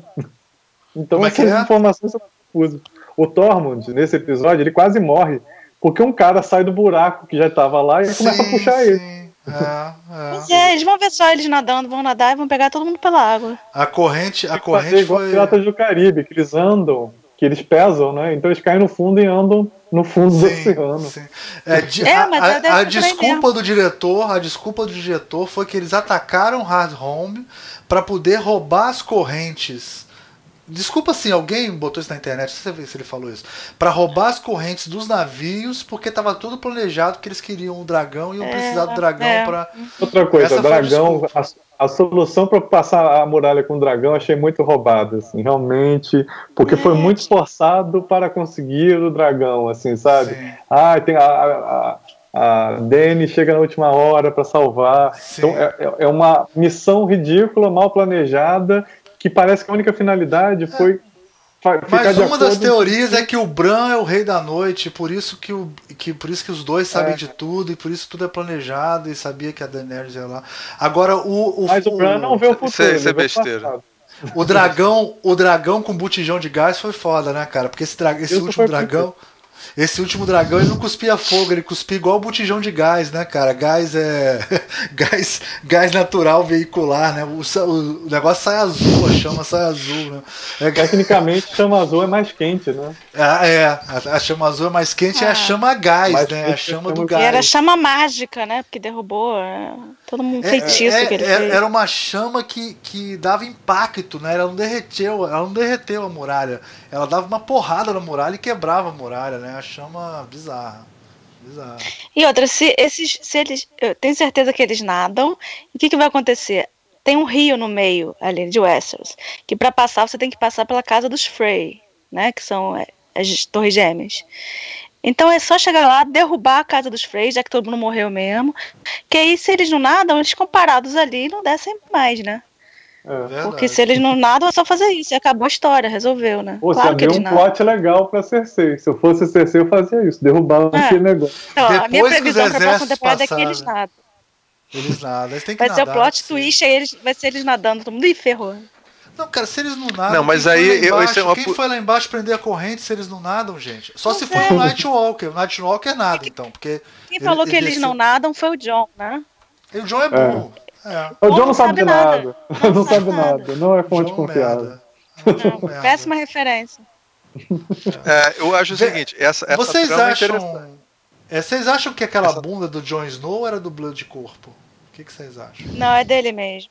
Você acha Já que é apareceu a algumas vezes, né? Eu acho que não é dele aquela bunda, não. Eu conheço a bunda dele. Não é daquele jeito. que passar um tempo, um tempo analisando, porque eu, vi tão analisei. rápido. Como é que você vê não, eu tanta anali- coisa? É, não, porque eu fui na internet Porque pesquisar a eu, bunda dele. o Almir pausou essa cena e ficou olhando ali pra ver se Deu era. um print é, screen. Eu, eu não reconheci, entendeu, a bunda dele. Eu achei que, acho que aquela bunda não é dele, cara. Eu Acho que A do Jamie é mais bonita, né? É, não, eu não sei. Eu, eu tô interessado do Jon Snow. Eu acho que aquela bunda não é dele. Tá muito A protuberante. gente aquela fazer um infográfico agora das bundas, É. assim, e botar elas numa escala da mais bonita. Eu. Eu- eu já vou, eu já vou botar O- minha primeira maior. cagação de regra aqui, ó. Vai aparecer depois no. no numa- como é que chama? No. No. Como é que fala? Making off. Que ele usou dublê de corpo, que nem aquela. A feiticeira também usa, né? A mulher de vermelho também Ah, usa. A É, Cersei essa- também usa. A Cersei também usa dublê de corpo. Não, mas Então, ela, ela, porra, ela não usa o tempo todo, não, viu? Ela só usou naquela cena lá, Quem? que ela fica Quem? atravessando agora. Quem? Quem A atriz, ela usa- a atriz das, que faz a, A Cersei, Cersei. ela No teve of um Shame nessa- lá tinha. É, na Não. Walk of Shame realmente era uma. não, e era na, uma transa, e na transa com o Jamie também. Não é, Também, não era- também. Ele é o corpo dela, é o corpo dela. Não, Não não, é. não é o corpo dela. A hora que ela levanta, Não não é, é, o corpo dela. É só Não é não? fantasia, Ricardo. É só fantasia. Não, mas É, você pode tá continuar achando que é, cara. Eu acho Tá que a muito- ideia é essa mesmo. A Daenerys tiram- também usou, viu? Eles Cara, tiram mas o corpo, eles tiram o corpo e colocam só a cabeça do ator, cara. Então eu acho que ali Cara, mas nem a tá Daenerys muito- era, nem o, nem o Jon Snow era. Porque o É, a Daenerys nas deles- últimas cenas ela costumou fazer. Não, pra mim é tudo dublê de corpo. Aquela bunda não é do Jon Snow e também Não, não, é eu tô dizendo que ela costumou fazer dublê. É, eu tô concordando, não tô Tá discordando. concordando, né? Eu também acho. Também a primeira cagação de As regra últimas é essa. nudezes dela. É. É. Mas isso é cagar regra, pô. Fala da, da, da temporada, o que, que vai ser, não, Não, é essa na verdade, na verdade, eu não queria. O que eu queria falar era da bunda do Jon Snow. Nada mais me interessa. Você quis gravar um programa pra falar da Eu, bunda. é, do eu, eu, eu falei, você vê que a primeira coisa que eu falei foi na bunda do Jon Snow, e a última coisa que eu vou falar vai ser na bunda do Jon Snow. Entendeu? Eu quero começar e terminar um programa falando da bunda do Jon Snow. Que eu acho fundamental, assim. Eu acho uma parada importante. Eu acho que a gente tem que trazer à tona esse problema. Mas, cara, aparece a bunda do, do Grey Worm também lá naquela cena. É. Não, E mas ali é a a bunda bunda- do Graham Worm. Ali é a bunda dele. Ali é a bunda dele. Mas aquela bunda dele transando com a Daenerys não é dele. Tá muito pontudinha. Do- A bunda do- dele não é pontu- pontuda assim. A bunda do Jon Snow não. Eu Porque conheço você já viu, você Eu lembra? é conheço, eu já é? analisei, eu já analisei, eu memorizo. Tem certas coisas que eu memorizo. Eu não sei o nome de nenhum personagem. Mas eu, Mas conhece a bunda de todos eles. Conheço a bunda de todos os personagens. Isso é uma coisa que eu Tá conheço bom. bem. Vocês vão ver, vocês vão ver. Nossos ouvintes não merecem isso. Vamos Vamos lá, quem vai começar cagação a de cagação regra, de quem regra? falar? Cagação de regra. Quem quer começar? Eu tenho várias Bárbara, de você tem- regra. Fala aí, Bárbara, Bárbara. você tem alguma, alguma teoria? A minha teoria é que a história mesmo, a Sora High, o príncipe que foi prometido, os Targaryen, vai ser aquela coisa, Daenerys e Jon, né? E aí, alguma, por algum motivo, ela não vai conseguir montar no dragão, aí o Jon vai montar no dragão, vão ver, realmente, ele é um Targaryen. Aí eles vão ser felizes. Aí vai morrer algum Stark, algum Stark tem que morrer, né? Se não tem jeito, o Tyrion vai morrer também. Mas de resto, acho que é meio. Não acho que vai ter grande Vem surpresa. cá, só né? pra deixar claro, ninguém leu o roteiro da oitava temporada aqui, de, de nós. Não, não, isso é só Não. teoria. Eu não li Sou também. contra não, spoiler. Eu também Não, li, não é tudo spoiler. Só pra Aqui deixar... não é spoiler. Aqui, Não essa é, sessão a gente já deu alerta de spoiler. Aqui é alerta de cagação de regra e especulação. É, É. Não tem base nenhuma, é só palpite mesmo. Tá? ninguém vier, n- nada vazado. Não, você acha que o Tyrion vai morrer? É interessante. Eu acho que ele vai ter uma morte legal, assim. Ele vai morrer salvando alguém, sabe? Acho que ele não vai. Bom, tudo bem. É. E você, Ricardo? Você, mas tem mais alguma coisa que você quer falar? O Tyrion vai morrer, vai morrer um Stark, você falou, mas tem que falar quem é, que é cagação de regra, ô Bárbara. Quem que ah, vai eu acho que vai ser a Stark? área. A área Acho vai que vai morrer? ser a área, porque eu também, eu também acredito nessa dívida que ela tem com os Faceless Men lá. Que os Ah, o Jack Hagar liberou ela, mas tipo, Deus dela é a tô morte. te liberando, Deus mas é você morte. vai morrer. É. Você acha que os Lannister vão acabar, então? Vai morrer todos os Lannister? Não, vai sobrar o Jamie. O Jamie vai sobrar? O Jamie Eu acho que o Jamie é o que vai morrer. É. Eu acho que o Jamie vai morrer Eu não quero jeito acreditar nisso, cara. Não, eu quero você quer ele sobre... acreditar, tudo bem. Você pode É, acreditar que aquela mas eu acho que o Jamie vai morrer também, de um modo muito heróico, assim. Muito ser heróico, né? Muito heróico. muito heróico. Vai ser um negócio assim. Eu acho Todo que mundo vai chorar quando ele esperar. morrer, mas ele vai morrer. É. Isso, isso. Cara, eu vou chorar acho- muito quando ele morrer. Ele vai morrer tipo assim, a Brienne olhando pra ele e vendo ele morrer. Vai ser uma Puta. coisa assim. Uma Mas aí a gente vai achar que ele morreu, mas na verdade a última cena vai ser, tipo, cena bônus. Vai ser ele com a Brienne numa fazendinha, criando gado. Ah, A cena bônus vai ser uma criança da noite convertendo o Jamie no no novo rei da noite. Não, mas e quem vai matar? E quem vai matar a Cersei? Tem que ser um irmão. Quem vai matar a Cersei pra você? Eu acho, eu aposto na área matando a Cersei, porque ela tá. Todo mundo que ela quer matar tá sendo tirado da lista dela. Mas tem que ser o Então- Valonqar. É o irmão Eu- mais eu- novo. Eu acho que vai Eu- ser o Jamie. Será? Não, mas o irmão mais novo Porque pode a- ser qualquer a irmão profecia. mais novo. A área é a irmã mais nova. Só que não é a É, irmã irmã mais mais- nova dele. É. Pode ser É, o pode cão, ser que é qualquer o um, irmão não tem que ser dela. Você vê que ela não, Não, é a irmã não tá mais. escrito isso na profecia, que é o irmão mais novo dela, é o irmão mais novo. O Então irmão pode ser novo- a área. Pode ser a área. Não, a área não é a mais Bárbara, nova. eu acho a que Bárbara, mais você, nova você é o tá botando, Ah, eu acho é que novo. tá botando muita, muita ficha no, é, no Jamie. Eu acho que se eles continuarem do jeito que eles estão com o Jamie, a série tá cagando com o personagem, assim. Então eu acho difícil que eles consigam agora dar uma levantada nele e transformar ele num personagem como ele já foi Que, no que começo isso, da- Ricardo? Ele atravessou, Ricardo, ele foi lutar saiu pra. dragão, Ele, ele foi ele no- atacou ele- o dragão. Com uma Não, eu lança, não, sei, dá pra ser mas- mais mas herói você que tá- isso. Calma, ele não, não é isso não. norte Complexidade lutar do personagem. Ele chegar e matar, por exemplo, a, a Cersei, A Cersei. envolveria uma. é, ele, se ele matar a Cersei, por exemplo, seria uma coisa muito complexa pra esse personagem. Porque ele ainda não tá mais É apaixonado, ele se superou. Complexo, cara. Cara, eu tinha uma pseudo-teoria, que era maneira.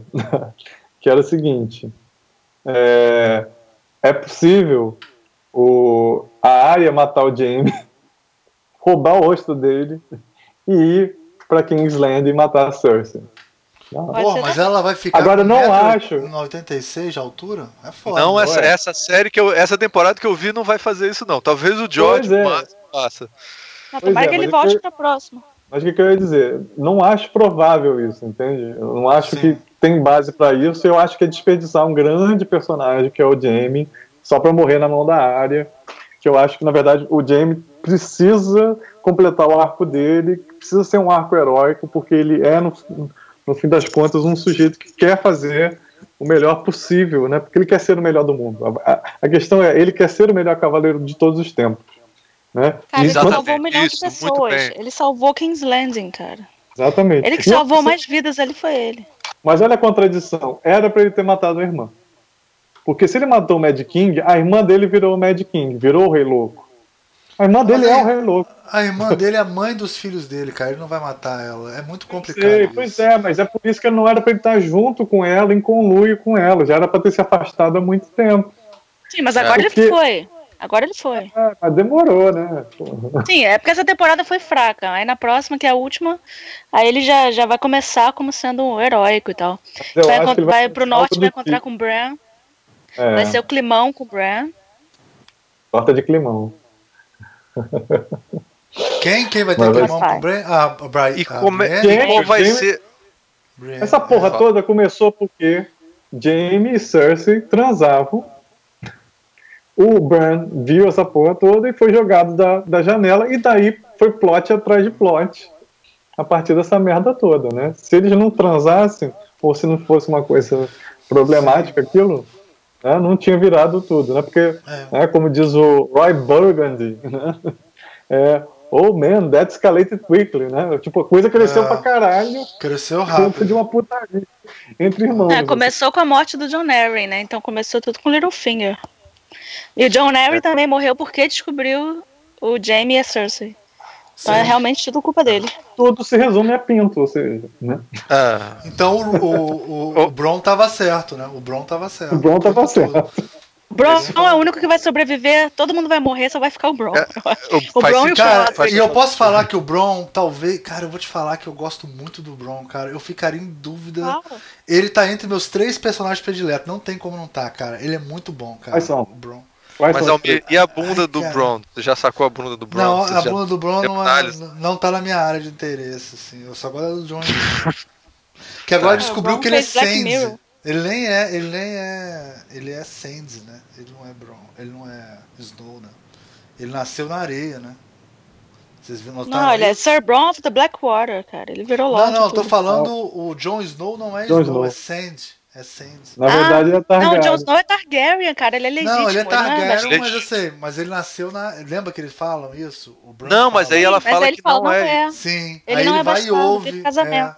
então, mas aí ele ouve a, a- a tia falando, né, que é que ele é, é Targaryen, mas ele, ele fala que nasce, ele achava que era Sandy, né, quando ele tava antes de falar isso, né? Isso. Interessante. O Bran achava que era Sandy, mas o Sam tinha lido É, o, Sam que diário do. Isso, contou a verdade. Aliás, isso é estranho, né? Porque o cara sabe tudo, mas não sabe uma porrada de coisa, né? É, isso É, foi também é. um maior furo, isso foi um maior furo também. É, Porra. O cara sabe é tudo, fuga. menos o que interessa pra, pra trama. Menos o, Não, a, a vida do além irmão de, dele. Além né? de saber. Além de saber tudo, mas ele sabe tudo, mas não fala nada. Então, porra, o que, que adianta Ah. essa porra desse poder se ele não, não avisa quem precisa, né? A primeira coisa que ele fala pra irmã, isso virou piada na internet também. A primeira coisa que ele fala é: Nossa, tava bonita na noite que você foi estuprada, né? Praticamente é isso, né? Ele não Ah, fala isso que foi foi horrível, foi horrível. É, super Mas, delicado. cara, né?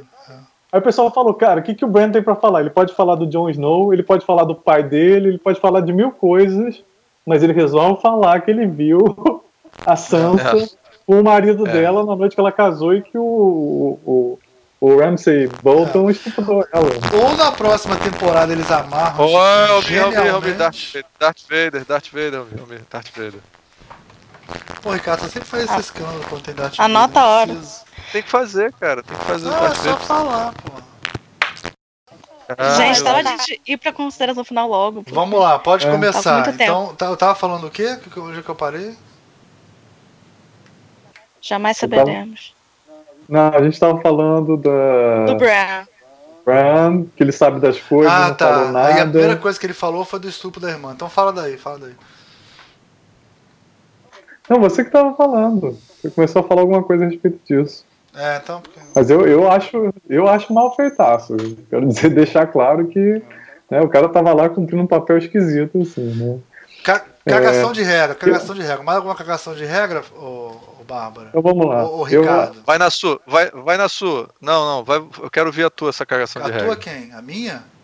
Ou a do Ricardo? É, você, Eu? Almir. Deixa o Ricardo. O homem, o homem, o homem das bundas. Fala. Ah, da cagação de regra do. Ah, não, eu tava falando. Agora eu lembrei onde é que a gente parou, cara. Vocês perguntaram quais eram os três principais personagens pra cada um, né? Quem mais gostam, né? Não foi isso? Não, você que tinha falado dos três, É. você, você falou que eu gosto do o, Bron. o cara é, era- O Bron dos o três Bron que eu era um dos gosto. É, esse aí. É. É, Quais são os outros dois? os- o, é, o Tyrion, o Bron e o Jaime. São os três personagens que eu mais gosto. Esses três. Pra mim são os melhores personagens. Quem que vai morrer? É, agora é o seguinte. Quem vai morrer? Vai Eu vou falar qual é a minha teoria, que a minha teoria é muito mais complicada do que isso. Eu vou falar rápido pra vocês. Pra mim, o fogo, o fogo simboliza tecnologia e o gelo simboliza a natureza. Eu tenho essa porra na minha cabeça.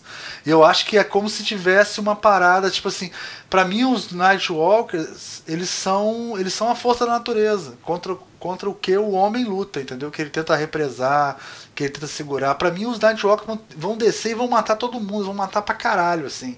Vai ser uma carnificina. Se não for isso, pra mim não. Game of, Thrones, Game of Thrones não valeu nada. Entendeu? Pra mim eles têm que descer, tem que matar todo mundo. Homem radical pra caralho. É, tem que ser tipo uma era. Não valeu nada. Tem que ser uma era do gelo, assim, sabe? Tem que matar muita gente mesmo, assim. Esse negócio deles, no meio do caminho, se a, se a, se a luta acabar no norte, cara, pra mim é um lixo o Game of Thrones. Sabe? Eu acho que tem que ser uma coisa bem brutal, tem que reduzir muito a população do, do país, assim, tem que ser uma coisa. Tipo, sobrar um. É, se, se, tem 40 milhões, sobrar 4 milhões.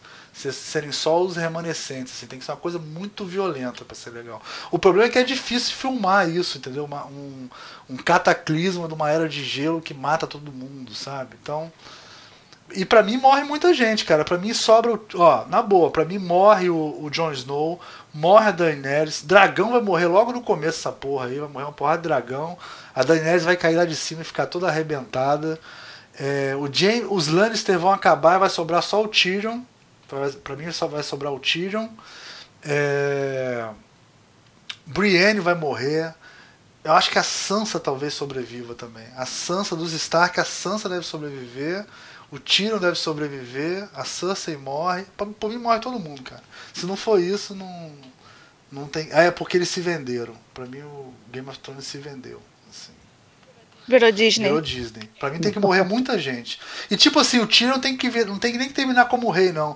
Ele tem que terminar num vinhedo fazendo o vinho dele e bebendo, sabe como é que é? Uma, uma parada assim. Meio assim, os homens têm que fugir, sair batido, porque os Nightwalker vão descer quebrando tudo, assim. Caraca, Almir, você realmente. Eu queria que fosse algo assim que você está pensando, mas acho que É porque é muito grandioso, mas presta eu atenção, vai... presta atenção. Ele, ele, cara, ele... vai ser muito mamão com açúcar, eles cara, ele... infelizmente. Eles, eles, eles ressuscitam os animais, cara. Então o frio vai chegar, vai matar os animais de frio, ele vai ressuscitar os animais. Você imagina a luta de. Você acha que um exército de 20 mil. Três exércitos de 20 mil vão dar conta disso, cara? Entendeu? Não tem mais Cara, mas eles acabaram de fazer o plano Mamata, eles revelaram isso no episódio 6. Se você matar o líder, é, o resto de Mas aí se for isso, é muito escroto, né? Imagina, sei lá, eles matam o líder, eles matam o líder, aí vai, tudo, aquele monte de esqueletinho desfazer, né? Ah, tipo um joguinho cara, você não viu o final dos Seus Anéis? É isso, cara. Seus Anéis, os caras vai derrubam o anel, o Sauron desmancha, né? Spoiler dos Seus Anéis é. aqui. Né? Desmancha, sabe? E aí é o que acontece, né? Pois é, mas Agora, não vai ser igual ao Senhor dos Anéis, né? Não, mas eu acho, sabe por quê? Assim, a teoria eu acho simples, assim. O que já foi anunciado aí, que agora já não é surpresa nenhuma, era uma relação de Ice and Fire, né? Gelo é o Jon Snow e fogo é a Daenerys. Mas tá? ele não é já gelo, juntou... porra. Ele é gelo e O gelo e fogo é ele.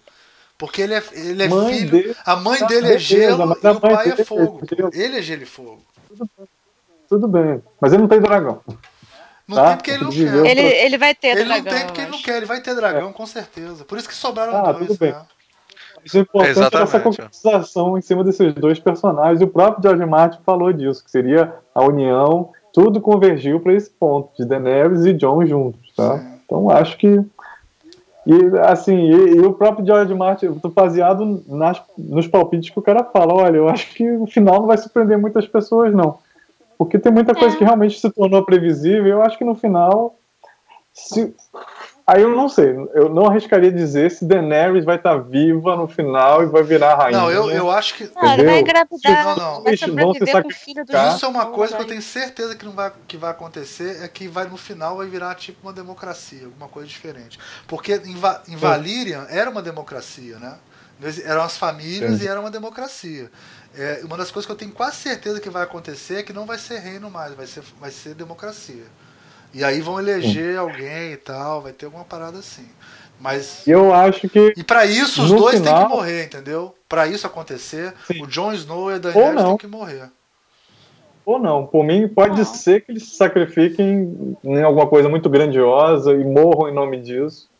Pode ser que eles é. se tornem reis e façam a transição. Se eu, eles eu se tornarem sei. reis, é, vai ser o, muito se for o Jon Snow, se for o Jon Snow, se for a Daenerys, ela nunca vai querer uma. Dificilmente ela vai querer perder o poder. Sim. Mas se sobrar só o Jon Snow, ele abdicaria pela democracia. É, Mas só que é, ele. É não, quem vai decidir essa coisa da democracia não vai ser nenhum dos dois, vai ser o Tyrion. Vai sobrar o Tyrion e o Tyrion já propôs essa coisa da democracia. Dizendo que ela tinha que eleger quem ia ser o sucessor dela e sei lá o que. O próprio Tyrion já apontou para isso. Só que ela nunca aceitaria, e nem o Jon Snow, que o Jon Snow é um cara da tradição, da moral, da ética, entendeu? Ele vai querer manter a. Ah, me posso perguntar uma coisa: você está você tá concebendo o livro ou a série? Porque o livro, eu, eu apostaria muito no que você tá falando, viu? A série é que eu não Você sei. acha que pode eu acho ter que eu tô mais, finais tô mais- diferentes? Acho que não, cara. Acho que vai ser Eu acho que com sim, açúcar com certeza. Se for mamão com Eu acho que vai açúcar, ter vai, uma ser diferença. terrível, né? Vai ser terrível. Eu acho que eu, eu sou mais pro Ricardo. Eu acho que a série vai ser bem mamão com açúcar o final. Agora, o livro, eu acho que vai ser diferente. Olha só, vai ter alguma eu vou te diferença. falar porque que eu não acredito nisso. Eles não vão jogar fora um material que pode vender bilhões de dólares, cara. Eles não vão fazer o livro diferente da série totalmente. Tem que ter como manter o universo funcionando junto, cara. Senão eles vão perder muito dinheiro. Não, não precisa ser Não vai completamente ter os diferente, não. livros, não. gente. Vocês têm esperança que vai sair o livro? Você acha que ele morre antes? Acho. Acho que ele tá fazendo outras coisas, ele não tá mais escrevendo esses livros. Você acha que ele não vai. Tá cagando. Será que ele não vai. Não vai acabar, gente, sem esperança. Caralho, maluco. É muito sério? filha da puta, cara. Tem que matar esse desgraçado. Que tem que morrer é ele, cara. Ele tem que ser. Tá fazendo outras coisas, cara. Ele não tá mais afim. Ai, que desilusão. É bem possível mesmo. Caralho, isso é foda. A Bárbara bateu uma real agora. fudida. Desculpa, É, gente. Não, mas é real, você tá certo. É, Não, então. Aproveita a série, cara, que é isso Então, que então tem pra vamos encerrar. Fala- quer falar alguma coisa, Ricardo? Quer fazer alguma coisa? Vamos encerrar. Depois dessa. Cara, olha só, só dizer o seguinte, fazer referência aqui ao post que o Silvio que- Gonçalves, que participou dos programas com a gente, que é roteirista, essa, esse capítulo pulou o tubarão, que é essa expressão que o pessoal usa em cinema quando a série perde a confiança dos seus espectadores, cara. Pra mim, esse, é isso. esse, esse capítulo A não, série- esse eu não confio mais né? nada. Essa temporada. essa temporada. Pra mim, o que vier agora, ah, se for bom, se for bom, tá, vai ser ótimo, porque não vai ser melhor. O bom é o, é o teto, eu acho. É É. Então é isso, com essa mensagem de animadora, essa- com esse final super animador que a gente conseguiu proporcionar pra vocês. Ainda mais que a série só vai voltar em 2019, né? Parece, né?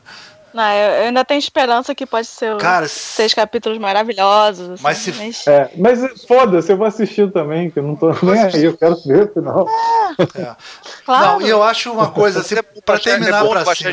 Pra terminar pra cima, o que eu posso falar é o seguinte: visualmente só vai melhorar, porque aí eles estão melhorando visualmente absurdamente, assim, tá sempre, tá sempre ficando melhor. Agora a história pode virar uma merda, isso aí, isso aí tranquilo, pode ficar tranquilo. O design vai ser massa, o roteiro vai ser uma É. bosta.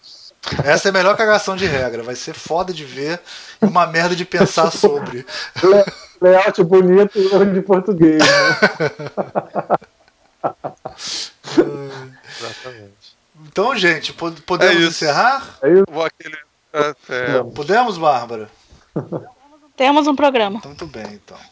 excelente. Então, no nosso tradicional tchau. Tchau. Tchau.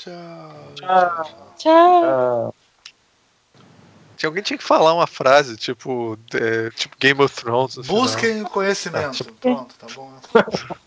Ou então fala assim: Hã? larga essa porra de Game of Thrones e vai estudar, vagabundo. ou então Ah, falar é assim, vai lá, pô, Por quê? vai lá ler os livros. É. Vai lá, mano. Vai lá ler os livros. Puta que Bem pariu. muito bom, Ricardo. Não, Foi segunda hoje, É. Ricardo. Muito Não, mas só, só é bom porque é do Ricardo, cara. Ricardo Ricardiano é um clássico. é.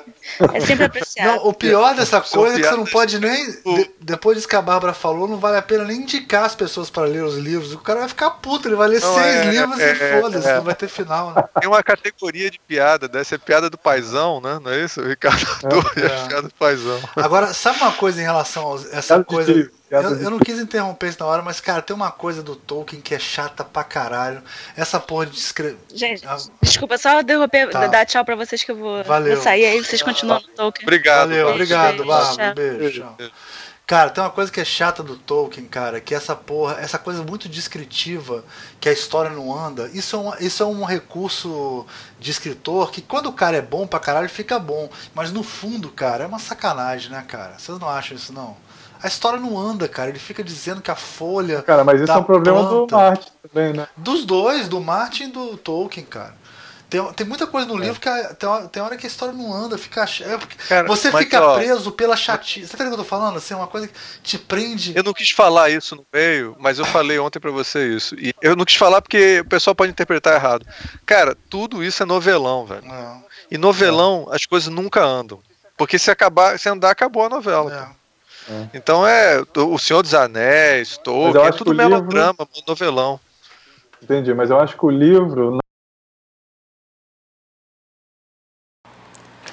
É, eu também fiquei com a mesma dúvida que vocês devem estar. Qual a opinião do Ricardo Arthur sobre o livro? Eu não tinha ouvido o programa até aqui, é, até gravar esse pedaço aqui, esse adendo. Eu ouvi só o finalzinho ali, para ver se estava tudo encaixando e. Doideira. Até a próxima, gente.